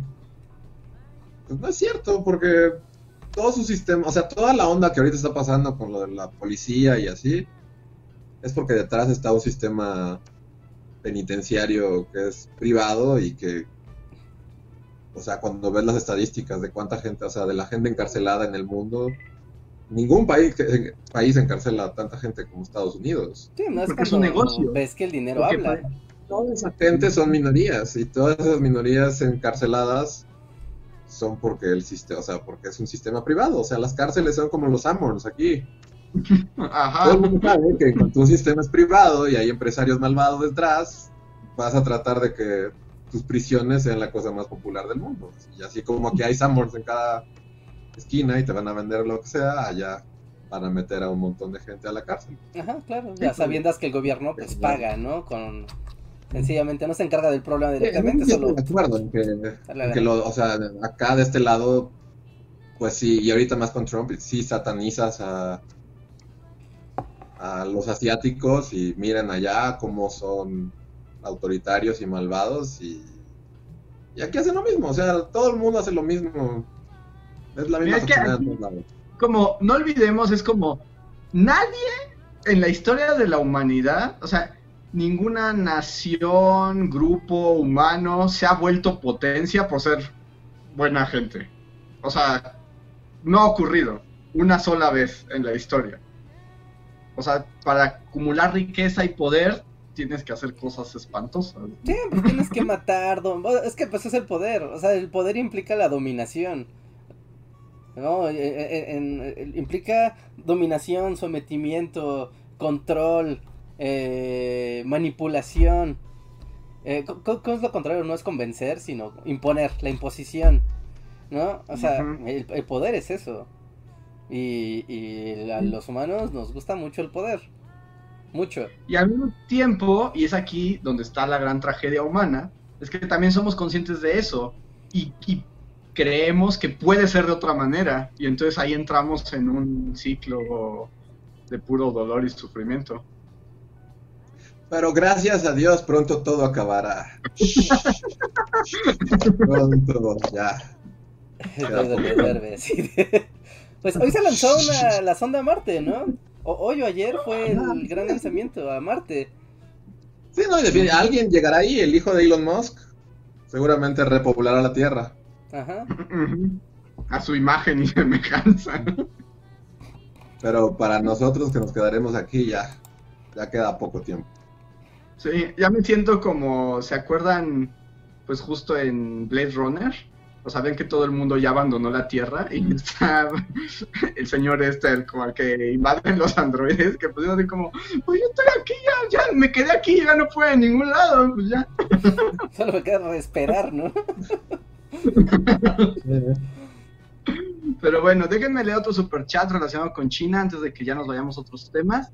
De David Herrera, muchas gracias David, que dice hablando de China, ¿vieron que dijeron que no van a aceptar las visas que Reino Unido le quiere dar a los de Hong Kong? Y yo digo, no, pues jamás se las iba a aceptar. O sea, como ahí sí no sé. Sí, o sea, Reino Unido le está diciendo a los hongkoneses que les va a dar este visas, ¿no? O sea, porque pues por su tradición británica. Les va a dar residencia en Inglaterra si quieren ir, huir hacia allá y ya, como en compensación. Ajá, pero pues obviamente el gobierno chino dijo nanay, o sea, yo no voy a aceptar que les den eso, porque pues, también quiere el control de Hong Kong, que es otro de los puntos más disputados Mm. por el gobierno chino. Pues es que lo que pasa, bueno, ahí como que, a ver, a ver si no es como un ejemplo muy deschavetado, pero como este lazo de sangre que se genera entre las poblaciones, ¿no? De, por ejemplo, México, Estados Unidos, ¿no? Que tienes como una población en Estados Unidos de mexicanos y entonces eso permite que de alguna manera la población mm, latina tenga una interacción muy fuerte con Estados Unidos a nivel económico y de alguna manera pesen, o sea, sí sean importantes dentro de, de los dos países, ¿no? Tanto en México es importante la voz de los mexicanos en Estados Unidos, como cuando en Estados Unidos hay que tomar decisiones y de, quieran o no, de mala gana, los latinos cuentan, ¿no? Entonces, eso puede pasar como con Hong Kong y, Gran Bretaña, ¿no? De, ¿sabes qué? Yo jalo población, les doy visa, los traigo para acá, pero existe un lazo de sangre, ¿no? Y existe un lazo, pues, intelectual, monetario, financiero entre los dos países y eso permite tener una entrada indirecta de, de control ante las regiones. Que hay una pequeña anécdota nada más. En Londres, a la- afuera del Museo Británico, siempre hay manifestantes de Hong Kong. O sea, siempre hay hongkoneses, así con pancartas y con, con altavoces, como denunciando los horrores del gobierno chino sobre Hong Kong, porque el Museo Británico es como de los sitios turísticos más visitados por el turismo chino. Ya saben que llegan así como en miles de camiones de turistas. Entonces, y siempre hay un ambiente muy tenso afuera del Museo Británico, ¿no? O sea, porque es como la confrontación y ves cómo pasan los chinos que, digamos, están eh, dentro del sistema chino contra los que están afuera y es así como de, oh, palomitas, conflicto geopolítico en la calle. wow. Pero Y, a sí, ver. no creo que pase. Eh, otro super chat de Fernando Franco, gracias Fernando, dice, a ellos, es decir, a los chinos, los obligan y culturalmente es más fácil aceptarlo. A nosotros en Occidente nos convencieron de que es divertido entregar nuestra privacidad y nuestros datos. Pero no te convencieron, ¿no? O sea, o sea, Sí, porque nadie te preguntó, no, ajá, no te convencieron, simplemente te Pasó. lo aventaron como en la cara. ¿no? Ajá. ajá. No, o sea, como de repente pavimentaron tu calle, o sea, no te preguntaron, es como, pues solo pasó. Y bueno, a lo mejor, o sea, solo pasó, pero digamos que a lo que se refiere es que está disfrazado de otra manera, ¿no? Es como a un perrito que le tienes que dar una pastilla y para que se la tome se la pones adentro de un pedazo de carne. Y es así como de, es eso, es como de, vas a entregar todo esto, no te estoy preguntando si sí o no, pero no te vas a dar cuenta tan directamente porque mira, te estoy dando Netflix. Ajá, claro. Sí, bueno, también va por ahí, ¿no? Lo que comenta. Sí, también es que creo que, mm, bueno, también es que está también la parte del nivel de conciencia de qué puede pasar con esta información y con esos datos. Entonces, aunque te digan, ah, pues te va a ver el aparatito este y te va a tomar fotos cada que desbloquees el teléfono. O sea, y pues uno puede decir, ah, pues, ajá, ahí, o sea, ¿y para qué? O sea, de hecho, esta conversación igual, así, retomando conversaciones del pasado, de, no- normalmente la excusa de todo esto es, ¿y, y eso qué? Yo no soy importante. Entonces, como yo individualmente no me considero alguien así relevante en la sociedad, pues que tomen mis datos, no importa. Entonces, pues, me puedes explicar acá todo el, el- el espectro de, de los hackers y, y la conspiración mundial y, y el Big Data y es como de, ajá, o sea, qué padre, pero yo, yo, así, así, Enrique, yo no soy nadie, entonces, meh. Y, y esa conciencia, o sea, esa como auto, ah, híjole, como, esa como autoanulación permite que un montón de cosas de gran calado pasen por encima de ti. ¿No? Y, te sientas como esa hormiga que está viendo un camión frente a ella y es como, pues es otro camión, o sea, yo soy solo una hormiga, no importa el camión, pero sí, sí importa, porque se puede pisar, o puede pisar el hormiguero. que también ha sido como justo, o sea, ha sido como la estrategia justo que se fue instaurando con los países eh, liberales después de la Segunda Guerra Mundial, ¿no? Como esta onda de que tu injerencia se vaya reduciendo hasta que pues tu papel es el consumo y etcétera, ¿no? Y es como la batalla que has tenido durante años, ¿no, Rejar? De que la gente se haga consciente de que sí importa. Ajá, sí, sí, sí. O sea, y, ya hemos visto esa discusión desde hace muchos años en el podcast de, de es que sí es importante. ¿no? Y el cuidado, eh, la autoconciencia de tu poder estando en internet, ¿no? Obviamente ya como individuo en, tu comunidad, pues obviamente eso ya es una conversación muy similar, pero no viene ahorita el caso. Pero en internet, en serio, sí importa, cada quien importa mucho. ¿Qué hace? ¿Qué piensa? ¿Cómo interactúa? ¿Qué opina? ¿No? O sea, por ejemplo, ahorita que fue... Ah, la iniciativa que estábamos como platicando hace creo que un mes, o hace 15 días, lo del Senado aquí en México, de la censura en Internet y todo, la, la, la. O sea, justo, o sea, fue, fue algo latino, ¿no? Fue algo en México. Y la participación en realidad fue como muy me. ¿No? Y fue como de vatos, o sea, aquí es donde su voz sí importa. O sea, es un momento de... No, no, Es donde sí importa. Te afecta directamente. Te, te va a afectar directamente en tu consumo, en tu economía, en cómo te puede ver la cara el vato que te vende tu servicio de Telmex o de Easy o de Total Play o de Megacable o de la empresa que sea. ¿No? O sea, le estás dando chance de que te agandalle y tú estás diciendo, bueno, pues yo no soy importante, pues que me joda. Y, y, no, y ahí, o sea, y cuando tienes la oportunidad de defenderte, prefieres no hacerlo porque no importas. O porque consideras que no importas. Y eso ¿Y al final, feo. ¿Lo que se juntó sirvió para una revisión o para algo? ¿O ya valimos gorro para siempre? Está en revisión. Está en revisión porque como si viola garantías constitucionales, tiene que irse a revisión, pero no está muerta. Está en la fila de las revisiones. Ay, qué horror. Qué espanto. A ver, voy a pasar a otro super chat. Miriam Ramos, gracias Miriam, dice, ya acabé de ver Years and Years, la serie que recomendé la vez pasada. Y hay una parte en que los British dicen que los genocidios siempre han existido y para su genocidio del futuro usan la gripe mono. Pues sí. No nos vamos a meter en teoría de conspiración. Pero... En el juego de las palomas hay un genocidio humano. ¿Las palomas destruyeron a los humanos o al revés? Quieren, ajá, hicieron un genocidio humano, los empezaron a exterminar y quieren, y lo que quieren es erradicarlos de la faz de la Tierra. O sea, dar el golpe final con un genocidio vía un virus. Ese, ese, ese videojuego escala demasiado rápido. O sea. no, lo sé porque es relacionado. Es como hablando de genocidios, y enfermedades. El poder, el poder. es que es el poder. A ver, Fernando Franco nos da otro super chat. Muchas gracias, Fernando. Y que dice que la Iglesia Católica es la reminiscencia del Imperio Romano. Aunque técnicamente es parte de la decadencia del Imperio Romano. O sea, ya es cuando. Porque el Imperio Romano odiaba a los cristianos. Sí, no, pues los perseguían como deporte prácticamente. Ajá, más bien es cuando ya... Luego la absorben, ¿no? Como, como Cristo está súper padre. Sí, justo cuando se dan cuenta que no pueden hacer nada contra ello, eh, deciden absorberlo, ¿no? Y integrarlo a su discurso. Que también, eso es otra lección de la historia, ¿no? Como las dificultades de un genocidio cultural. En realidad es algo que no puedes exterminar tan fácilmente. O sea, sobrevive.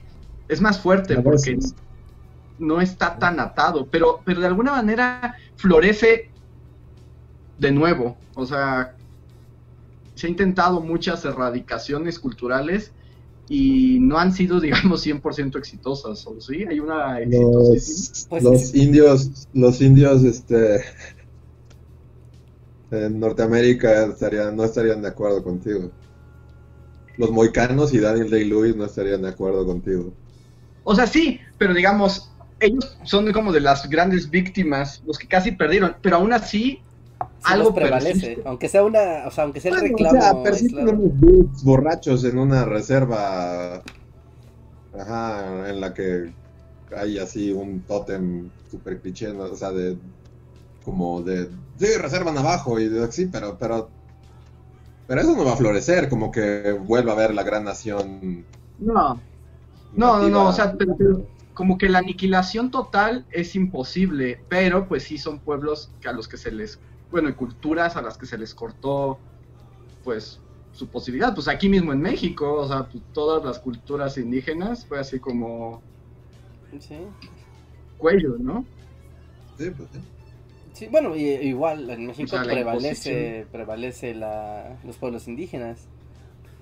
¿No? Pero culturalmente... algunos los que sobreviven, pero jura lo que ya varios ya va. Ajá, sí, a eso voy. Porque culturalmente muchos, por ejemplo, ya no tienen hablantes de sus, de sus lenguas. Ya solo tienen como los, o sea, los de generación anterior y los de generación actual ya no hablan, ¿no? Ya no hablan esa, esa lengua. Entonces, en cuanto mueran esos ancianos, queda erradicada una parte importante de esa cultura. Sí. Ya, sin documentación, sin libros. Si escuchas una grabación va a ser como, pues es alguien diciendo algo, algo no tengo idea. No importa.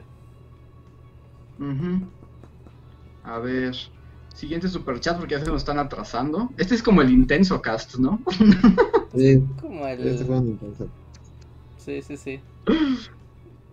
Eh, Edgar Desfleur nos deja un super chat. Muchas gracias, Edgar. Y no puso nada. No, no hay nada. Pero muchas gracias, Edgar. Si se me fue o no lo estoy viendo, por favor, díganme, porque no, no, no más no lo veo. Tenemos uno de Trinidad. Gracias, Trinidad, que dice: ¿Qué opinan de esos países de Asia Central tipo Azerbaiyán, Turkmenistán, Kazajistán? Con un nuevo orden mundial, ¿creen que pasará con esa zona súper cerrada? Sí, ya es geopolítica, Cast, ¿no? Sí, esto es... el... pues, pues lo mismo que les... de explotación como siempre, ¿no? Es que no hay como ni para dónde correr. Sí, pues eso es como lo que siempre les pasa. Por ejemplo, a mí me siempre me ha parecido muy interesante el caso de Kazajistán. O sea que como en cuestión como étnica, o sea, son como chinos, ¿no? O sea, son como chinos. Pero son musulmanes, o sea, son chinos musulmanes como estos. Pero además son exsoviéticos. Entonces ahí ya como una especie de rompecabezas que dices, ¿cómo pasó, no? Sí, como el asunto de la identidad ya se vuelve algo bien complejo ahí. Ajá, y pues lo que pasa con esas zonas es que siempre se dan arrastradas por los imperios malvados que las rodean. Como nosotros. Como nosotros, básicamente. Eh, quiero darle la bienvenida a Julio Rodríguez porque se unió al sistema de membresías. Muchas gracias, Julio. Gracias. Gracias. Y Ángel Trejo nos deja un super chat Gracias Ángel, pero déjenme ver. Mm, ¿Por qué no estoy viendo que o, no están escribiendo o yo ya me volví ciego? bueno, yo no lo vi tampoco. A ver, ¿de quién? De Ángel Trejo. O sea, está su super chat, pero no veo que haya escrito nada.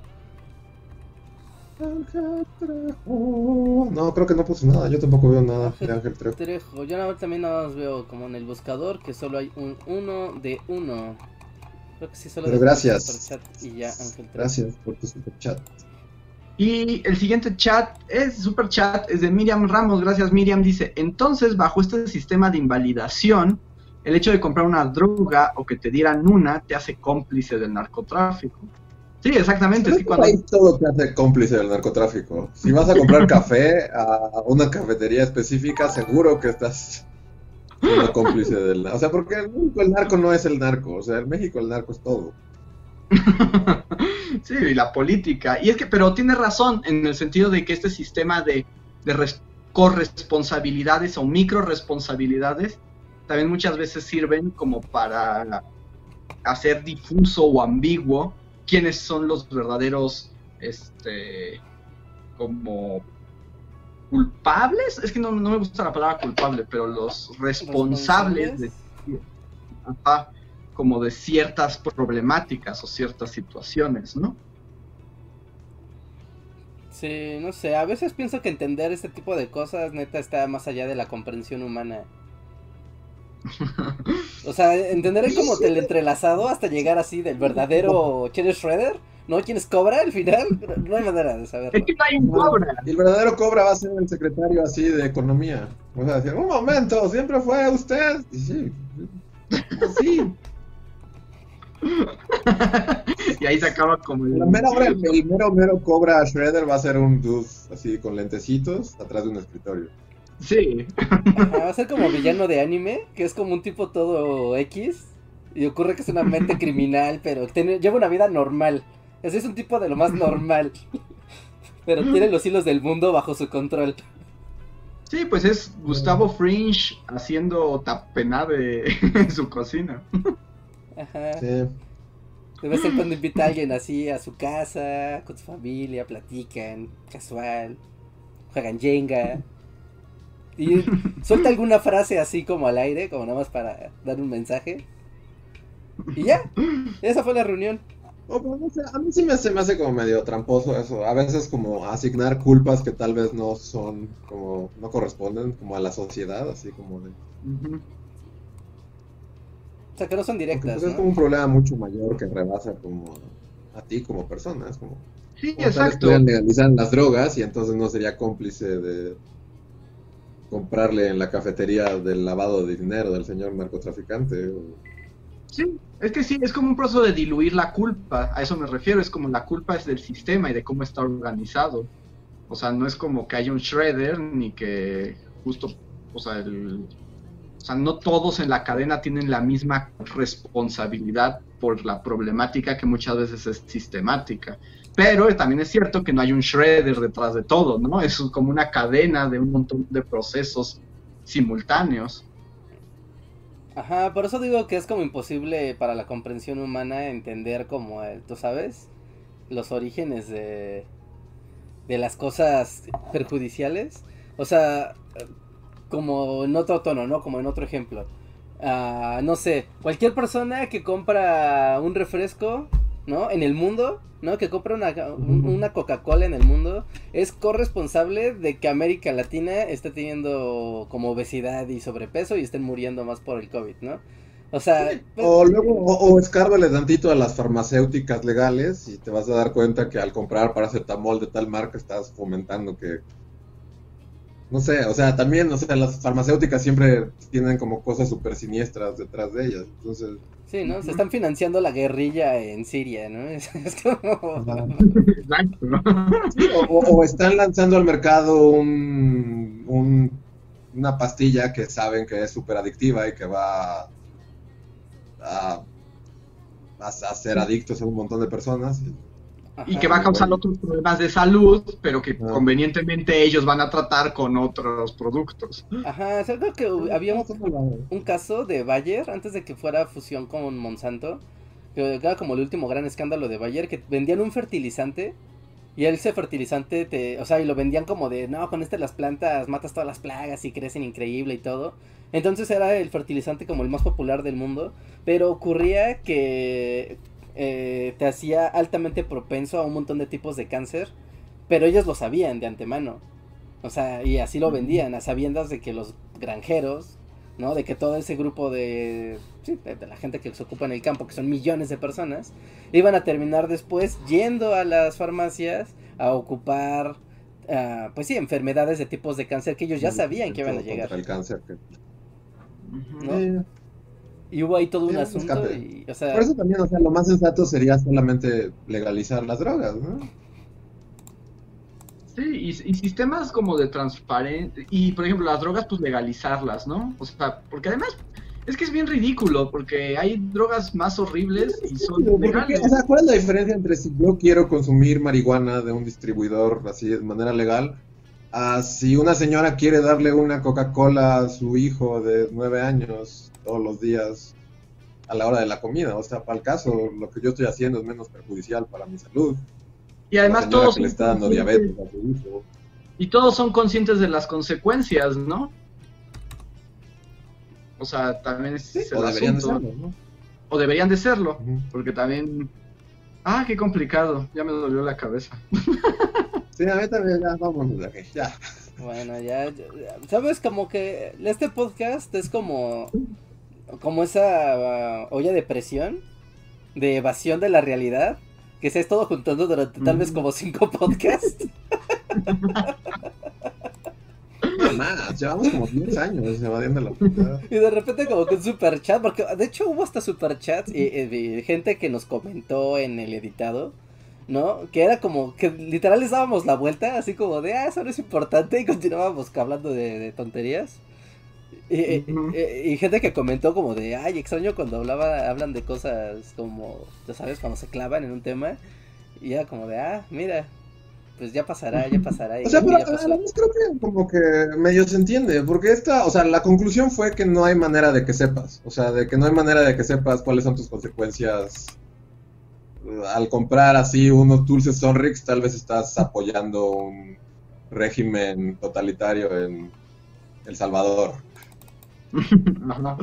y no lo sabes. Y un poco, o sea, también, o, o no sé ustedes, pero un poquito también el, el darle la vuelta y empezar a hablar así del castillo de Darth Vader y de Bob Esponja. Es porque después de varios años de hacer este podcast, llegas a la conclusión de que no sabes nada. O sea, ni tú ni el, ni el analista político que, al que le pagan por salir en una cadena de cable a decir, sí, mira, yo creo que la situación en China va a ser así, y así, y así, y que este, Ujú. la crisis se va a des- O sea, no sabe, nadie sabe nada. No.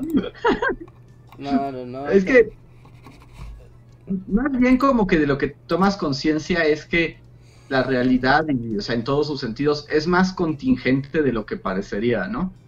O sea, Y muchas a mí un cosas... poco como que todos estos programas de, de opinión y así son como son como un circo que como que nos contamos a nosotros mismos.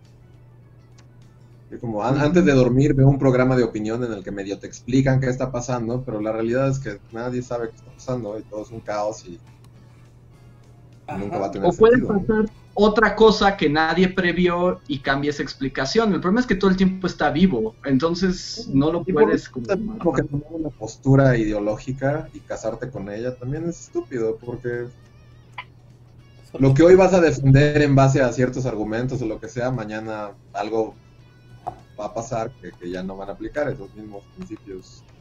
Ajá, sí, sí. Sí, sí, te vas a sentir como un estúpido. Es más fácil hablar de Batman. A ver, se están juntando un montón de superchats. Creo que estamos incendiando una llama ahí, pero. Sí, a ver, a ver, va- van los superchats porque se están juntando. Porque además ya, ya, ya, según ya es la hora de que ya deberíamos estar de salida. A ver, Sí, sí, sí, ya. Israel. Dice, Israel, muchas gracias. Dice, ya que estamos en geopolítica, Cast, ¿qué opinan del odio que le tienen los chinos y coreanos a los japoneses? ¿Creen que solo sea propaganda del gobierno o tienen derecho a odiarlo? ¡No, odios históricos! Son odios históricos, se odian por mil motivos, o sea, hablando de genocidios, ¿no? O sea, todos han querido ca- erradicarse literalmente entre ellos. Sí, y los japos también nos caen muy bien, pero así como que diga uno, uy, mira, ellos no tienen culpas este de nada, es como, no, también han sido terribles. No, nomás pónganle mujeres de Consuelo o. Japón y van a encontrar una historia muy desagradable. Pongan Manchuria y vean. Pongan, ¿cómo se llama el escuadrón que explotaba a gente? El escuadrón 70 y no sé qué. El que hace experimentos súper locos con chinos. Ajá. Está muy, o sea, está muy de nicho tu pregunta, Reinhardt. La verdad, o sea, esperas a la gente, esperas que te contesten esta pregunta. Sí, es que sí, sí es muy popular. Día a día. ¿Cómo se llamaba el escuadrón de chinos que explotaban japoneses? Ajá. Es súper casual, como para que te diga, ah, claro. Era el escuadrón 44, El Reinhardt. escuadrón. ah, ah, seguro que alguien sí se lo sabe. Estoy seguro que alguien sí se lo sabe. Ah, ya pusieron el escuadrón 731, supongo, no Ajá, sé. el escuadrón 731. Pero lo dijiste muy así como si fuera, ¿cómo se llama la rana verde de los mopeds? Bueno, ah, es que siempre hay A lo que voy es que como lo dijiste fue muy así como, no, ¿Sí? Reinhardt. Ah, ok, ok, ¿Cómo ok. voy a ver cómo se llamaba el escuadrón que explotaba chinos? Vamos a ver qué, tan, qué tanto explotaban. Si, era dif- si explotaban diferente a Mucha los. gente lo sabe en el chat, al parecer. Sí, es que la gente como clavada de Segunda Guerra es como de, ah, siempre, siempre terminas ahí, es como el video viral seguro de, de Segunda Guerra Mundial en, en Asia, es el escuadrón, ese es de, de ley. Con el superchat, sí, wow. A ver, Trinidad dice, para desviar al menos un minuto el Política Cast, ¿cuál fue su combo favorito con la cerveza? Pizza más cerveza sería el mío. O sea, ¿qué bebida combinas con las, la pizza? No, con la cerveza. Con la cerveza. ¿Qué es lo que te gusta comer con cerveza más? Más bien. Cerveza con. Pues que combina con todo, ¿no?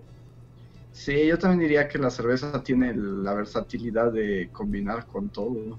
Tal vez como con botanas saladas, así como cacahuates y Ujú. Mm, fritangas.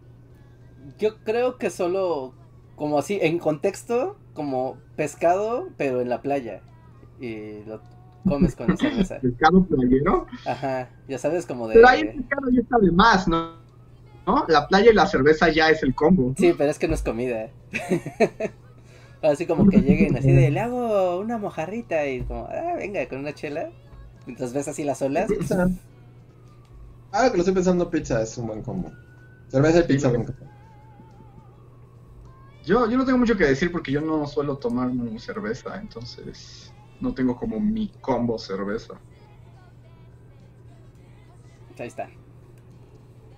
Julio Rodríguez tiene un nuevo super chat, muchas gracias Julio, que dice, como está el mundo actualmente, me dan ganas de que pase el postapocalíptico planteado en la película Yo Robot. Esa inteligencia artificial nos quería cuidar. La, u- la única amenaza era la estúpida idea de libertad gringa. No, no, no tengo un solo recuerdo de Yo Robot. Yo también me quedé así como, estoy pensando así como, Yo Robot, Yo Robot. Ah, también estoy pensando en Yo Robot con Will Smith y es como... No, no, no recuerdo cuál era el giro de la libertad gringa en esa película. Sí, lo siento, no. No, Perdón. archivo no encontrado. Solo recuerdo cuando hay un montón de robots que trepan como arañas ma- malignas, ¿no? Ajá. No que hay como una supercomputadora. Ajá, sí, ah, ya, una pendejada así, quién sabe. A ver, Sushi JDM dice, eh, bueno, dejó un super chat y creo que tampoco dijo nada. Wow. ¿No? No, siento que suena ahorita, es como, qué misterio, y la música de los expedientes secretos X, es como, ¿por qué la gente no está, está dejando super chats y no está diciendo nada? Scully. Quiero creer, ah, me secuestraron otra vez. Voy a tener un hijo alien. Eh, Mauricio Barreto nos deja un super chat donde dice que Luis subestima a esta comunidad por lo de no Sí. saber lo que explotan chinos. Sí, al parecer. Ajá. Y con eso llegamos al final de los superchats del día de hoy. ¿No había uno como No, ah. súper largo? ¿Ya lo Faltan? ¿no? Sí, Sin embargo- faltan, faltan, faltan. No, creo que no, Richard, creo que ya fue. No, Richard. ¿No? Ah, me faltó este. Sí, hay uno que me brinqué, perdón, ya lo encontré. Sí, sí. de Mauricio Que dice, ¿y sobre Europa volviendo a la normalidad es humo? Pues es humo, ¿no? Porque pues ya van a empezar la segunda ola. Es humo. Sí, y no es como, o sea, no, no va a ser igual, ni remotamente. O sea, la historia en Europa va a ser una, la historia en América va a ser otra, la historia en Asia va a ser otra. Sea, Porque hay mucha gente que está como, ay, pues en Europa ya, ¿no? Pues, pues, no, o sea, pues sí, pero es otro, está del otro lado del mundo. Y son otras circunstancias. Mm, aquí va a ser otra historia. ¿Por qué ahora no salgo completo en el podcast? Como que solo sale mi oreja. No sé, pues estás como que muy cerca de tu cámara, ¿no? Como que... Estoy como siempre, más bien como que se volvió vertical. No, no sé. ¿Será por el filtro? Tu filtro como que te hizo un acercamiento, yo creo. Ajá, sí, mira, ya te ves otra vez normal. El filtro. El filtro como que te hace un super zoom. O sea, ya no puedo tener filtros divertidos y que se me vea la cara completa. No sé, pero No, con otros. Estoy como... Ah, no, sí, sí es el filtro. Sí. Leímos este de Israel que dice solo Flor de Córdoba. No, ese no lo vi. Que haga como sobre las, cafete- las narcocafeterías, ¿no? Supongo que a eso se refiere. Ah, no, y luego puso lo de los japoneses y los coreanos. Ajá, esa fue la pregunta super chat, según yo. Creo que ya. Pero, ahora sí, llegamos al final del podcast. Sé si quieran presumir que salimos en Chilango, Ah. así como para... Claro, de hecho, eso, eso era lo que nos faltaba. Reinhardt, Ah, súmenles al mundo. Sí, ah, el otro día... Sí, hoy, hoy en la tarde, de hecho, nos avisaron que acaban de publicar una, un artículo en Chilango con un top.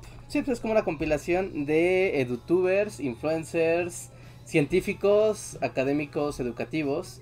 ¿Y quién creen que está en esa lista? Chan, chan, chan. ¡Espéranos! ¡Conspíranoid! Es muy- No, es que es como muy curioso, Es muy ¿no? raro que esté ahí. Que conspiren Porque atrás hay unas llantas mugrosas. O sea, porque ya sé dónde grabé eso. Literal es como un terreno baldío, así. Entonces es muy raro ver ese terreno baldío en la portada del Chilago, así como de. Influencers que te ayudan con la escuela. Y es un vago ahí en las montañas.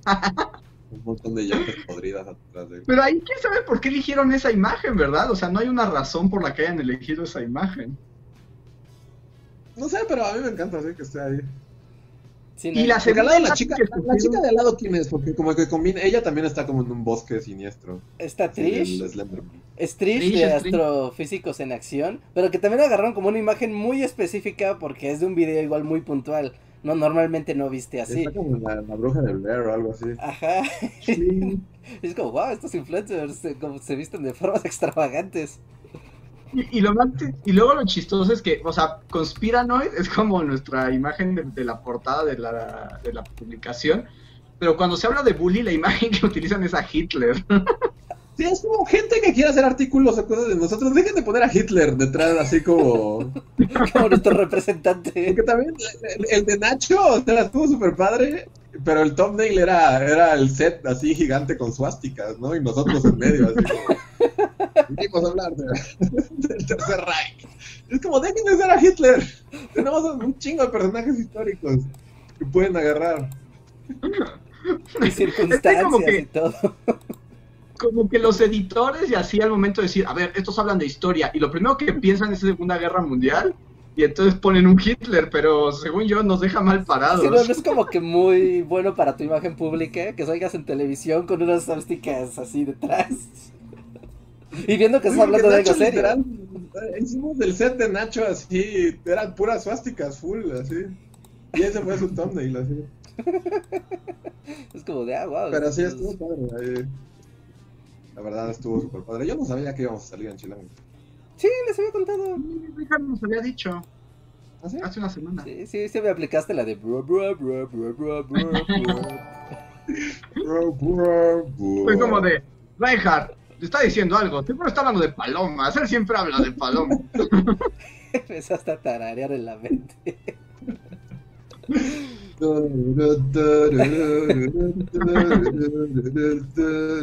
Ajá.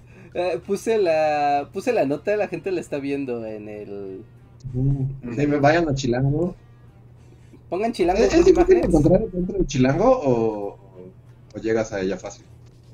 Ah, pues yo cada que la estoy buscando nada más le pongo chilango Bully Magnet y sale así luego luego, Ah, ¿no? Ok. O sea, no no no hay pierde. Y ahí sale, de hecho está padre porque también, o sea, eh, entre este top de, de, de youtubers, eh, también está padre porque todos, o sea, todos los youtubers que estamos ahí como que nos ubicamos entre nosotros. Incluye también como de todas las materias y eso está... Está cool. Está cool. También para los que les gusten, este... Pues también, o sea, para quienes disfruten de canales educativos de distintas disciplinas, pues también les puede ayudar a conocer más gente. Sí, para que pasen a los demás canales, se suscriban, ¿no? Y pasen de así en esta nota tal cual, suscríbanse y ya pues van viendo los videos, ¿no? Conforme vayan publicando, vayan y darle una rastrillada a los demás canales. Se van a divertir, se van a encontrar igual con muchas con muchas lecciones de cosas que a veces uno no entiende. Yo soy muy fan luego de los de matemáticas porque yo no me acuerdo ya casi nada, pero cuando veo los videos es como de, ah, wow, esto estaba divertido. Qué lindo. Yo voy a decir algo como de la, de la revista. Una parte que me dio mucha risa es así como de, el, o sea, quien lo haya redactado está chistoso, porque cuando en la sección que le dedican a Bully Magnus, así como, nos comentó Enrique, parte del proyecto, a quien también conocen como Reinhardt. Ese tal Reinhardt. la frase está como súper pegada, o sea, en el párrafo, no, no sé, o sea, como que no era necesaria esa aclaración, ¿no? bueno, pues, pues, sí, ¿no? Porque en internet la gente me conoce como Reinhardt, entonces... O sea, sí, pero como que no está naturalmente explicado, es como que al final pone, ay, ahí lo conocen como Reinhardt. Ese bate de es Reinhardt. Bueno, como que hiciste énfasis en la entrevista en que tenían que decirlo así. Tienes que decir que me dicen Reinhardt. Eso es importante. Reinhardt, R-E-I-J-R-D. Reinhardt. Yo. No. No, no, no, Pero la manera en que está redactado me dio mucha risa, o sea, mucha risa. Sí, es cierto, sí está cagado, no lo había notado. A mí me da más risa el siguiente, el, o sea, el último párrafo, ¿no? El siguiente, porque... Ajá, porque normalmente como esto de, de hacer del internet un lugar menos estúpido, solo como que es, o sea, como que no sé qué dijerías en un, en una entrevista, en algo formal, lo dices vas en una conferencia o en algo más casual, pero como eso respondí en esa parte de la entrevista, es como, wow, y lo tomó literal. me gusta, me gusta que esté en una página ajena a Bully Magnets. Nuestra misión es hacer del internet un lugar menos estúpido. Estoy orgulloso de eso. la verdad sí. Es conciso al punto. Sí, es, perfecto. Sí, es como, sí. wow. Pero, pero bueno, ¿no? Ahí está la nota. Eh, chequenla, denle una revisada. Eh, denle una revisada a los canales. Está Saúl Cortés, él es de física y de matemáticas. Que por cierto, debo aquí como fun fact. Porque casi todos, si no es que, no, si casi todos, aquí, por algún motivo de la vida, mira, Saúl, que es de física, él es profesor de la Facultad de Ciencias. Eh, eh, eh, eh, bueno, Bully Magnets, uh, pues Andrés y Antonio eran profesores en la Facultad de Ciencias Políticas. ah, bueno, su, set, ¿no? Ella no, ella es, del, ella es del Politécnico. Ella es alumna del Politécnico todavía. también, también es importante el Politécnico. ¿Sí? ¿Quieres tener tu momento, Goya? Es que sí, porque se va a dar solito. Es Trish de Astrofísicos en Acción, son de la Facultad de Ciencias también. Y son, o sea, eh, bueno, sale Trish aquí, pero es un colectivo. Y son profesores igual de la Facultad de Ciencias, ¿no? Tanto de física como de astrofísica. Eh, Cintia, está el canal de Cintia Reyes, que ella es profesora igual en la Facultad de Ciencias, pero de Biología. Y está Toomey, que bueno, ellos son profesores, ellos eran profesores de matemáticas en, en Ensenada, sí, no en Baja California inicialmente. Entonces está padre porque todos de alguna manera son o tienen en su equipo académicos o gente que ha estado en, en, aula. Y también por algún motivo, cuatro de los seis son de la universidad. Así que sí, es el momento Goya. Es como de, sí, bien, bien por los universitarios haciendo contenido en YouTube. Te apoyo, pero no voy a entonar el, Goya.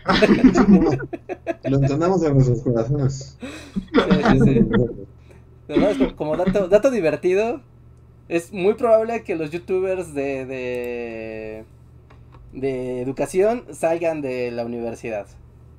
Por algún motivo. Y Graue así como, toma dinero, Ricardo. Ojalá. Dime dinero. Ojalá nos diera dinero, ¿no? Sí, grave. Sí, que se ponga chido. O sea, aparte, no sé, o sea, yo lo estaba platicando con. Lo estaba platicando como. Como de cómo cambia el tiempo. Como, o sea, cómo es raro. O sea, porque nosotros cuando empezamos como el canal hace 10 años. Recordarán que, o sea, ya estaba como el internet y la la la, ya habíamos hecho algunas cosillas en internet, pero como si tú llegabas con una convocatoria o con algún logro de internet te veían como un, así, como un apestoso, como un sarnoso, Sí, no servía de nada. ¿no? Y alguna vez, déjenle, déjenles cuento una anécdota, alguna vez eh, salimos en la Gaceta de la Universidad, pero fue por haber ganado un concurso de cortometrajes de televisión, ¿no? O sea, y fue como de, o sea, qué padre, o sea, la neta, qué chido. Pero sí es como de, pero es tele. No. Espérate, sí, ahí estábamos con Nicolás Alvarado. Ajá, antes de que cayera. desapare- él el- desapareció, de- o sea, desde Juan Gabriel se fue a la zona fantasma, ¿no? Sí. Está atrapado ahí, pero es que también se metió con una fuerza demasiado grande. Sí, pero tienes razón, o sea, era, era la tele. Ajá, y era como, universitarios ganan concurso de, de cortometrajes televisivos. Y es como de, wow, ¿no? O sea, y, llegar con tu canal de YouTube era como de, ay. O tu página de internet Sí, no, era como de, ay. de O sea, perdedores. sí. ¿Quién se ríe ahora? ¿Qué? No, es como, ¿quién se ríe ahora, Gaceta UNAM? ¿Quién se ríe? Sí, o, o sea, y, Pero, ¿qué? ¿Qué? Ah, o sea, y, y, y ahora, o sea, porque igual, ¿no? O sea, como si, va- si siguen muchos de estos canales, pues ven también sus redes sociales y demás, ¿no? Y como muchos de ellos están vinculados a la universidad como alumnos o como profesores, seguidos salen en la gaceta como de profesora de la Facultad de Ingeniería, importante, youtuber. Y es como de, ay, sí, ahora, ahora resulta que les encanta el internet. Excelente. Pues es que, acuérdate, Richard, somos los abuelos de YouTube. O sea, ya eres el abuelo. O sea, cuando tú llegaste, eso no era cool. Eso no era chévere. Ajá. Se cumple la maldición. Eres Kraftwerk, viendo Ah, cómo... ajá. Eres Eres Kraftwerk. Kraftwerk, viendo cómo ahora Gloria Gaynor utiliza sintetizadores en sus canciones. Ajá, y todos piensan, así como, güey, yo estaba en un puto bar en Berlín haciendo... Yo construí, yo construí construí esto. la chingadera que... Sí. Ok, mira, tanto se que explotó el rant de Luis que se dejó de escuchar, así se enmudeció el, el micrófono. ¿No nos oyes? No, a, Lu- a nada más a Luis no lo escuchó. Yo a Luis hoy lo escucho. Sí, a medio rant, así fue como que el internet dijo, ay Dios mío, no, no, no, no, no, no. tut". Pero sí, Richard, pues es eso. Es como, eres de otra generación. Al final eres de otra. O sea, cuando tú eras estudiante de la UNAM, era otra la generación. Chale. O sea, está- padre, la verdad es que me, me da mucho gusto, pero, o sea, me da mucho gusto ver y que aparte ya, eh, como institucionalmente, se reconoce, ¿no? Como esa labor extra de divulgación del conocimiento y sacarlo de las aulas y la, la, la. O sea, eso sí está muy padre, pero sí voy a tener mi rant de viejo. Sí, me uno al Kraftwerk rant. pues sí. Tenemos un colofón. O sea, pues sí, No, puedes hacer otra cosa, te tocó vivir en esa época, sí. Sí, pues sí, Sí. sí, sí. Sí, o sea, Ahora sí que fue, fue tu No, ya contexto. como para antes de, de- Exacto. No, ¿qué iba a decir? Así como ahorita que estamos hablando de la universidad y así. Yo cada que pienso en la facultad me la imagino así como... Como donde están al final de la comunidad del anillo. Así que es como medio ves como parte de un edificio, pero ya está tomado por la naturaleza. Me imagino que ahorita en, en donde, en donde nos sentábamos, así en los, en los recesos, está Boromir, así tratando de el anillo. Seguro, ¿no? seguro. Ya, ya la retomó en la naturaleza, así. sí, ya fue reclamada por, por la fuerza mayor. Sí, sí, Cortas sí. unos arbustos y llegas a la biblioteca, así se ve como. Pero aparte es una biblioteca con libros antiguos, así, de, de realidad, de, de- de eras pasadas. Pues de hecho, eh, vi que hace poco, que estaba circulando ahorita una foto de la UAM Xochimilco. O sea, era una foto del plantel de la UAM Xochimilco y que ya tiene, o sea, como que nadie ha ido, entonces el pasto ya está gigante y Sí. la- ya todo está tomado y cuando lo vi dije, no inventes, la facultad debe estar igual. Yo vi una de, de- no de la, pero lo mismo, como que están circulando varios, porque ahí yo vi uno de la Facultad de Ciencias, que igual ya la, la naturaleza la retomó, así, está todo salido y así. No, es de ciencias, o sea, la facultad sí debe estar así, Sí. ya, ya hay monstruos de la maleza. Yo creo que ya debe de haber como una monarquía de ardillas, ¿no? Como... Sí, hay como, te, vas al mundo de las arigüeyas, así. Ajá, y conflictos geopolíticos entre las diversas especies animales que habitaban la, la facultad. Es como Narnia, así, solo hay un poste. Ajá, ándale, Las y hay un fauno ya. Hay un fauna ahí rondando. Ah, uno súper marihuanísimo, así. Que te venden libros usados. Te vende cómo leer al pato Donald. Exacto. Te vende cómo leer el pato Donald de edición de 1971. Y las venas abiertas de América Latina. Te vende libros de Matelard. Sí. Ay, oigan, tenemos un colofón de superchats ya para la despedida. Uno es de Trinidad, que dice que si el juego que jugamos, o sea, Magic, eh, Rehan y yo, es más fácil que Yu-Gi-Oh! o igual. Es mejor, simplemente. Pero difícil, es más difícil, es más Es más complicado, ¿no? complejo. Es más complejo, pero el Magic tiene la gran ventaja de que es muy fácil de aprender. O sea, aprender las reglas base del juego es muy fácil. Muy, muy, muy fácil. Pero conforme más avanzas en el... Pues sí, como en, en- en tener cartas y en pensar cómo combinarlas y todo, se puede volver un juego muy complejo. Pero en reglas base es más fácil que, que Yu-Gi-Oh! o que Pokémon incluso. Eso sí. Ok, respondido. Oye, Maxta también nos escribe y dice, para el bajón geopolítico yo terminé de ver Evangelion. Pues está más bajoneador, ¿no? Y creía haberlo entendido, pero luego vi la película, algún comentario del final con el jugo de naranja, conspiran y sale en la portada de la nota, lol. Sí, pues checa el, el Evacast, ¿no? Ahí como... Pues ya no está disponible. ¿No existe el Evacast en el canal? Eh, No, en YouTube no. Ah, lo voy a buscar, lo voy a subir, aunque sea sin música ni nada, porque pues ahí tenemos toda una disertación sobre el jugo de naranja. Ujú. Sí. Hay que remitirse a ese podcast desaparecido. Después, Mauricio Barreto nos da otro super chat que dice: Habemos 240 viendo, debería haber 240 likes. Exacto, pongan likes. Todos, Así aquí, es. ahora, likes, muchos likes. No les like. cuesta nada y hacen que el video se vea bonito. Héctor Israel Talavera nos deja otro super chat y dice: Felicidades por la mención, aprovechando que puedo llegar a tiempo. Saludos. Muchas gracias, Héctor. Así Y es. saludos de vuelta, muchas gracias. Ah, es un perrito. Eh, Miriam Ramos nos dice. Ay, Miriam, no sé si todavía no has escrito o ya no ibas a decir nada. Cuéntanos, querías decirnos algo, si no te damos las gracias. Ah, más bien dio otro abajo, ya con super chat. Dice que si somos el Toulouse-Lautrec de Andy Warhol. Pero Toulouse-Lautrec sí vivió parte de como de su... de su Fama. fama. Sí, de hecho a él no le fue tan mal. El problema es que luego se volvió loco y terminó en un. Y, y tenía sífilis, ¿no? Una cosa así. Bueno, en esa época todos tenían sífilis. Sí, en esa época tener sífilis era como... Sí, sí, sí, no, no es como un dato relevante de ese- para la época. O sea, lo que me refiero es que eso fue su decadencia, pero yo creo que él sí alcanzó a ver un poco de éxito. Sí. Sí, no, le fue bien y lo querían en Francia y Ujú. Ah, pues, pu- pues lo mandaban a fue hacer. exitoso comercial. Ajá. Sí, no, Kraftwerk creo que es más este, apropiado. Sí.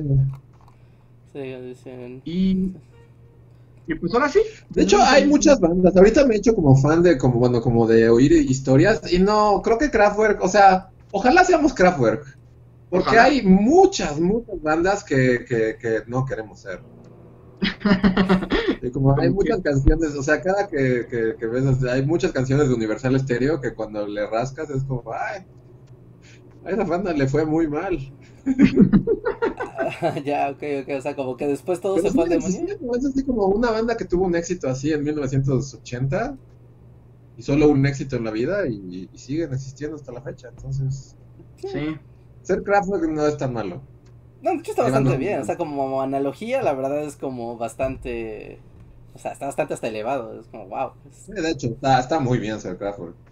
Sí. Podrías O sea, es como- decir que fuiste, no sé, que fuiste los Sex Pistols. Y pues, No, también está padre, hasta eso, un poco. pero pues después todos se desintegraron y todos se odiaban y fuiste importante, pero who cares? Pero No, bueno, peores es posterior, ¿no? ¿Cómo?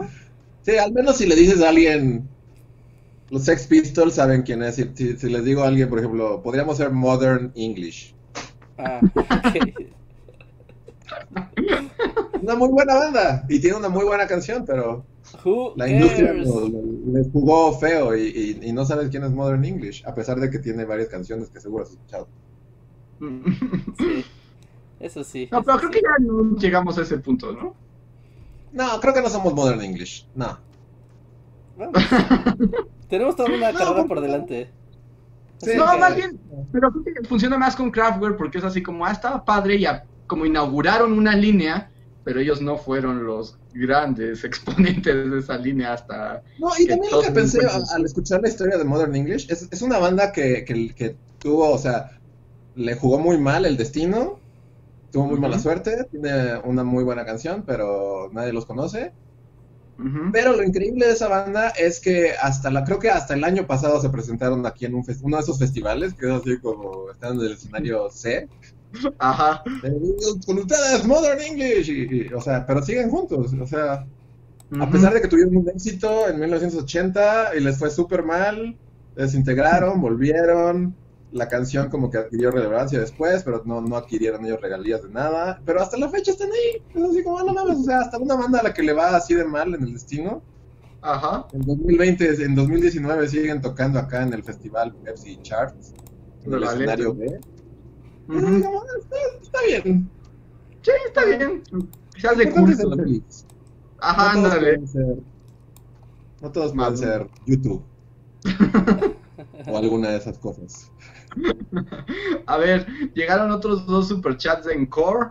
Tecnodeus Blast dice, hablando de Magic, ¿nunca jugaron mitos y leyendas? Por supuesto que sí. Sí, sí, sí, claro, fue algo importante, mitos y leyendas. Hablando de cosas que estaban padres y ya tuvieron un final muy triste, también. Pero, ¿Entiendes? ajá, sí, valió que eso, mitos y leyendas, quebró. Quebró la empresa y después ya no tenían como, como que nunca se internacionalizó el juego, pero ya sabes, como cosas muy, muy mexas de la industria, como que ahí los creadores empezaron a pelearse entre ellos, como del, pues sí, como de la dirección que tenía, que querían tener con, la, con su empresa y valió queso. Y el proyecto estaba muy padre y aparte juntaban a un buen de ilustradores famosillos, incluso ilustradores como de, ya sabes, como, ¿cómo, cómo se llaman estos? A estos cómics como el cuento vaquero y el policíaco a color y ese tipo de cosas. Un libro vaquero, ¿no? Ajá, como Sí, toda esa sí, línea sí. de, de, o sea, como todos esos dibujantes, es como por fin dejaban de, de, ilum- de dibujar porno para dibujar mitología y así. Pero no son de esos que no pueden escapar del porno, entonces todas sus, todas sus mujeres mitológicas así Sí, Sí, pues sí. sí. tienen Y de proporciones. estaba muy libro vaquero. O sea, ¿Sí? salían así como... ¿Quién te gusta? Este, Leona Vicario y es así como... de- Es que de hecho, ahorita es como el año Leona Vicario, ¿no? Según la, según como el héroe patrio. O sea, dejan, dejan la busco, dejan la, la busco la Leona Vicario de mitos y leyendas versus la ¿En lo Leona Vicario. En lo que buscas a Leona Vicario, mitos y leyendas, este, déjame que se nos había pasado un super chat de Sushi JD, perdón Sushi, y muchas gracias.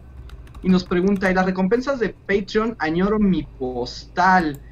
Hablando de eso, las postales ahorita están canceladas por la cuestión pandémica, pero hemos estado grabando videos personalizados de saludos, así que ah, sí. espero que pronto te llegue el tuyo. Sí, hemos estado mandando videos a todos los Patreons que tienen como esa, pues justo esa recompensa. Sí, y la estamos sustituyendo por, por un video personalizado. Ajá, justo como acaba de decir Andrés. Sí, porque ahorita como que firmarla, el asunto es pues que tenemos que viajar todos para firmar las tarjetas y después enviarlas. Y pues ahorita en plena contingencia y demás no es como... No es buena idea. No es buena idea hacer eso, pero igual, o sea, no, no, no lo dejamos de lado ni mucho menos. No, no crees que se nos olvidó. Así que espera tu... Está atento al correo que tienes vinculado a tu Patreon o membresía, no sé qué tengas, pero si tienes esa recompensa, estate al pendiente porque vas a recibir un correo de Bully Magnets. Y tenemos otro super chat en lo que buscan Leona Vicario de Abel Silva Zamudio que dice saludos Bully y muchas gracias por todo el contenido. Gracias a ti Abel por apoyarnos y por vernos pasar de la geopolítica a Craftware y Leona Vicario en un lapso muy corto de tiempo. Y hay otro más. Juan Montes nos dice, muchas gracias Juan, dice, ¿la UNAM los apoyó alguna vez de algún modo para su proyecto? Creo para algunas cosas su difusión es buena, pero para otras deja que desear. ¿La nuestra o la de la UNAM? No, la, no, la de la UNAM. La difusión de la UNAM es deja que desear. Pues sí, no. No, pues nunca recibimos ningún apoyo directo, ¿no? Lo, lo voy a decir de manera así muy rasa y cruda. Solamente una vez, una vez, hemos dado una conferencia en nuestra propia facultad. Y eso porque fue un, un evento hecho por los por la comunidad de alumnos. Ahora es la Tierra Media, sí. Están a punto de llegar acá los. ¿Cómo se llaman? Los sí.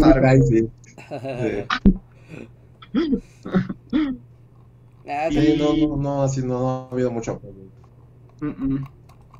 Bueno, ahorita ya no importa, ¿no? En su, en su momento, no. además era eso, pues a nuestro tiempo a, hacer un canal o algo en internet, pues no tenía ningún sentido para la UNAM. Ah, bueno, alguna vez, eh, bueno, es que, pero también ya fue como de rebote. Sí, debería quejarme más.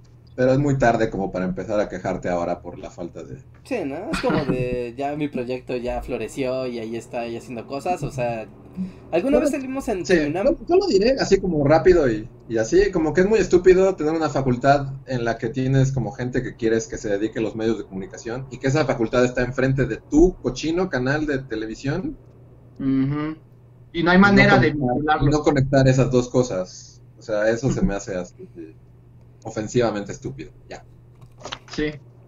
Sí, lo es, sí lo es. Sí lo es, lo es. ¿Encontraste una Vicario Reja? No, como que nadie tiene escaneado el set completo de las cartas. De... no hay. O sea, pues, si le pones como las cartas, salen unas que están escaneadas. Pero no hay el set completo, pero sí existe. O sea, Hermila Galindo, de hecho yo lo utilicé en el primer video de Bully que hice. Y es así como de... Eh, oh, qué raza, y es una chica súper sexy. Con un vestido Todas eran del libro vaquero, Richard. Todas eran del libro vaquero. Sí. Alguien, si tiene las cartas de mitos y leyendas de Revolución Mexicana, sea un héroe del internet y escanee las malditas cartas para que uno pueda poner mitos y leyendas, cartas, y, salgan. En algún lado deben estar, pero bueno, todas las eh, las personajes de la historia en mitos y leyendas eran libro vaquero time. Ajá, yo por ahí tengo algunas cartas, a ver si la tengo. A Hermila sí la tengo, estoy seguro que la tengo.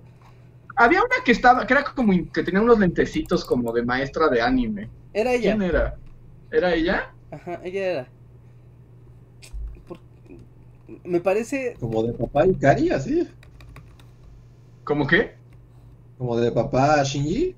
Ajá, ajá, así, así básicamente. Y tenía esa pose así como de, soy muy inteligente, pero ah, también soy muy inteligente. me dibuja en que hace el libro bajero. Y tenemos un super chat más de Oye Maxta que dice comentario rápido del niño genio de la UNAM. Ah, del niño genio de la UNAM que dejará CU por acoso de profesores y falta de apoyo a su aprendizaje. Me decepcionó bastante, están integrados. O sea, ¿te decepcionó el niño genio o te decepcionó la estructura académica? No sé, yo, yo me acuerdo que, que, cuando hablamos de niño genio hace muchos años, como que Reinhardt le tenía mala leche. ok, ok, ok. Entonces estaba pensando, por dentro Reinhardt está celebrando. ¿Cómo verlo en su cara? Pues lo que decíamos del niño genio es que era muy, ah, como muy tonto mandarlo a la UNAM, porque una cosa es, o sea, sí es un niño genio, y claro que tiene la capacidad académica para, para algo así, pero también el asunto es que pones a un niño y lo pones a juntarse con un montón de jóvenes, ¿no? Entonces, como emocional y psicológicamente debe haber ahí otras implicaciones que no están tan padres, ni para niño genio ni para sus compañeros. Hay una película de Jodie Foster al respecto, ¿no? ¿En serio? No, no la conocen, como que antes la pasaban en cable, así. ¿Jodie Foster es un niño genio o es la mamá del Jodie niño Foster genio? es como la, la, la, la que recluta al niño genio. Ya es muy tarde para hablar de estas cosas, ya vámonos. Sí, ya, ya encontré a Carmen Cerdán, pero... Ya Ah, ven, Little Man por eso... ¿Esa? ¿Cuál? ¿Cómo? No sé cómo se llama. La película se llama Little Man Tate. Sí, seguramente sí. La dirige Jodie Foster. Tate, ah, no, en, en latino le pusieron Mentes que brillan. Sí, es esa. es esa película. Justo es esa. Pero bueno, Reca, ya nos podemos ir. Sí, ya, porque si no, nunca vamos a dejar de hablar. Ok, ok, yo pensé que estaba hablando de otras cosas y así, así que me quedé como de, bueno, ok, ok, No, es muy tarde para empezar a hablar de la película de Jodie Foster. ok. Ya nada más, Arturo Guerrero deja un último superchat que dice, ¿qué no el niño genio resultó ser un fraude? No creo, no, no puedes, no puedes. No, no creo que haya sido un fraude. Sí, yo tampoco creo que haya sido un... No, porque de hecho está- dijo que no, que los maestros lo troleaban. O sea, que incluso los maestros lo troleaban y que no lo permitían como avanzar en sus estudios al ritmo que él quería. Y que ahí había ¿Por qué era como problemas. ¿no? Y ya. Pues es que es, es- es una vida difícil para un niño genio, especialmente Sí. en, en México, ¿no? En el Sí, mundo del claro. troleo total, además. Sí, suena... Donde no hay una Jodie Foster que te ayude. Sí, Y en suena- el mundo también como de académicos resentidos y, y como atorados en la vida, ¿no? Sí, de viejitos que me llevó 80 años llegar hasta aquí, un niño genio no va a venir a Un cuestionar. niño genio va a venir a decirme cómo hacer las cosas. Exacto. Porque no es que eso pase. No es que eso pase, Sí. amigos. Sí. Chale. En fin. Pues ya está, amigos. Miren, nada más para los que están viendo. Pues pueden voltear su celular y tratar de ver a Leona Vicario. Porque ya está ahí en gigante. Es que la imagen está como sacada de internet. Y tengo que girarla. Y ahí tengo que comentarle a Streamlabs si es un problema. Pero. O sea, no puedo hacer eso en vivo. Pero ahí está. O sea, ella es Carmen Cerdán. Sí, sí, está demasiado el waifu. Está muy waifu, ¿no? O sea, como que está súper, súper Sí. turbo waifu. Esa cintura no existía en esas épocas, eso es totalmente anacrónico. y menos en México. De hecho, le dirían, mija, estás muy, estás muy delgada. te- Vete a comer unas Sí, en tortillas. esa época hubiera sido como, ¿qué onda con esa morra que no, no come? ¿No come? ¿Su familia es pobre o qué? ¿Qué, qué No, no. pasa? Ahí está. Y además también está super white. O sea, le hicieron el tratamiento white chica, ¿no? Sí, super white. Ajá, blanca. de hecho, super white. También. Miren, está la carta de. Está, mira, aquí está Pedro Lascurain. No, está Ajá. Pablo Lascurain, la decena trágica. ¿El de arriba qué es? Monumento a Villa, que es el monumento que está en Zacatecas, en el Cerro de la Bufa. Sí, Ajá. Monumento a la Revolución, Tierra y Libertad, con un zapata igual de anime. Dice la gente que le hacen unas tortillitas a esa Carmen. No, gente. Compórtense.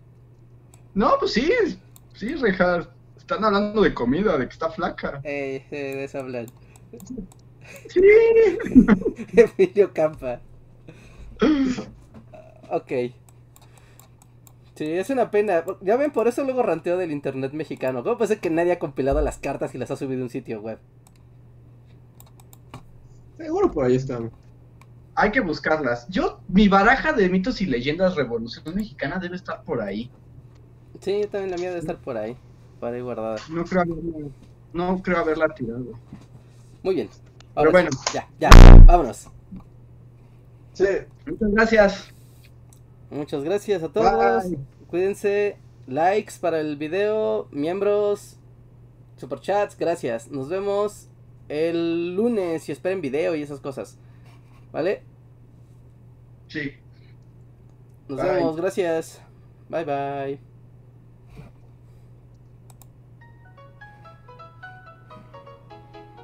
Síguenos en Facebook, Twitter y YouTube con el usuario Bully Magnets. También suscríbete a nuestro podcast en iTunes y en la app de Mixler para tener lo más nuevo de nuestros contenidos siempre a la mano. Deja tus comentarios, suscríbete, compártenos con tus amigos y recuerda, Bully Magnets, donde la historia en verdad es divertida.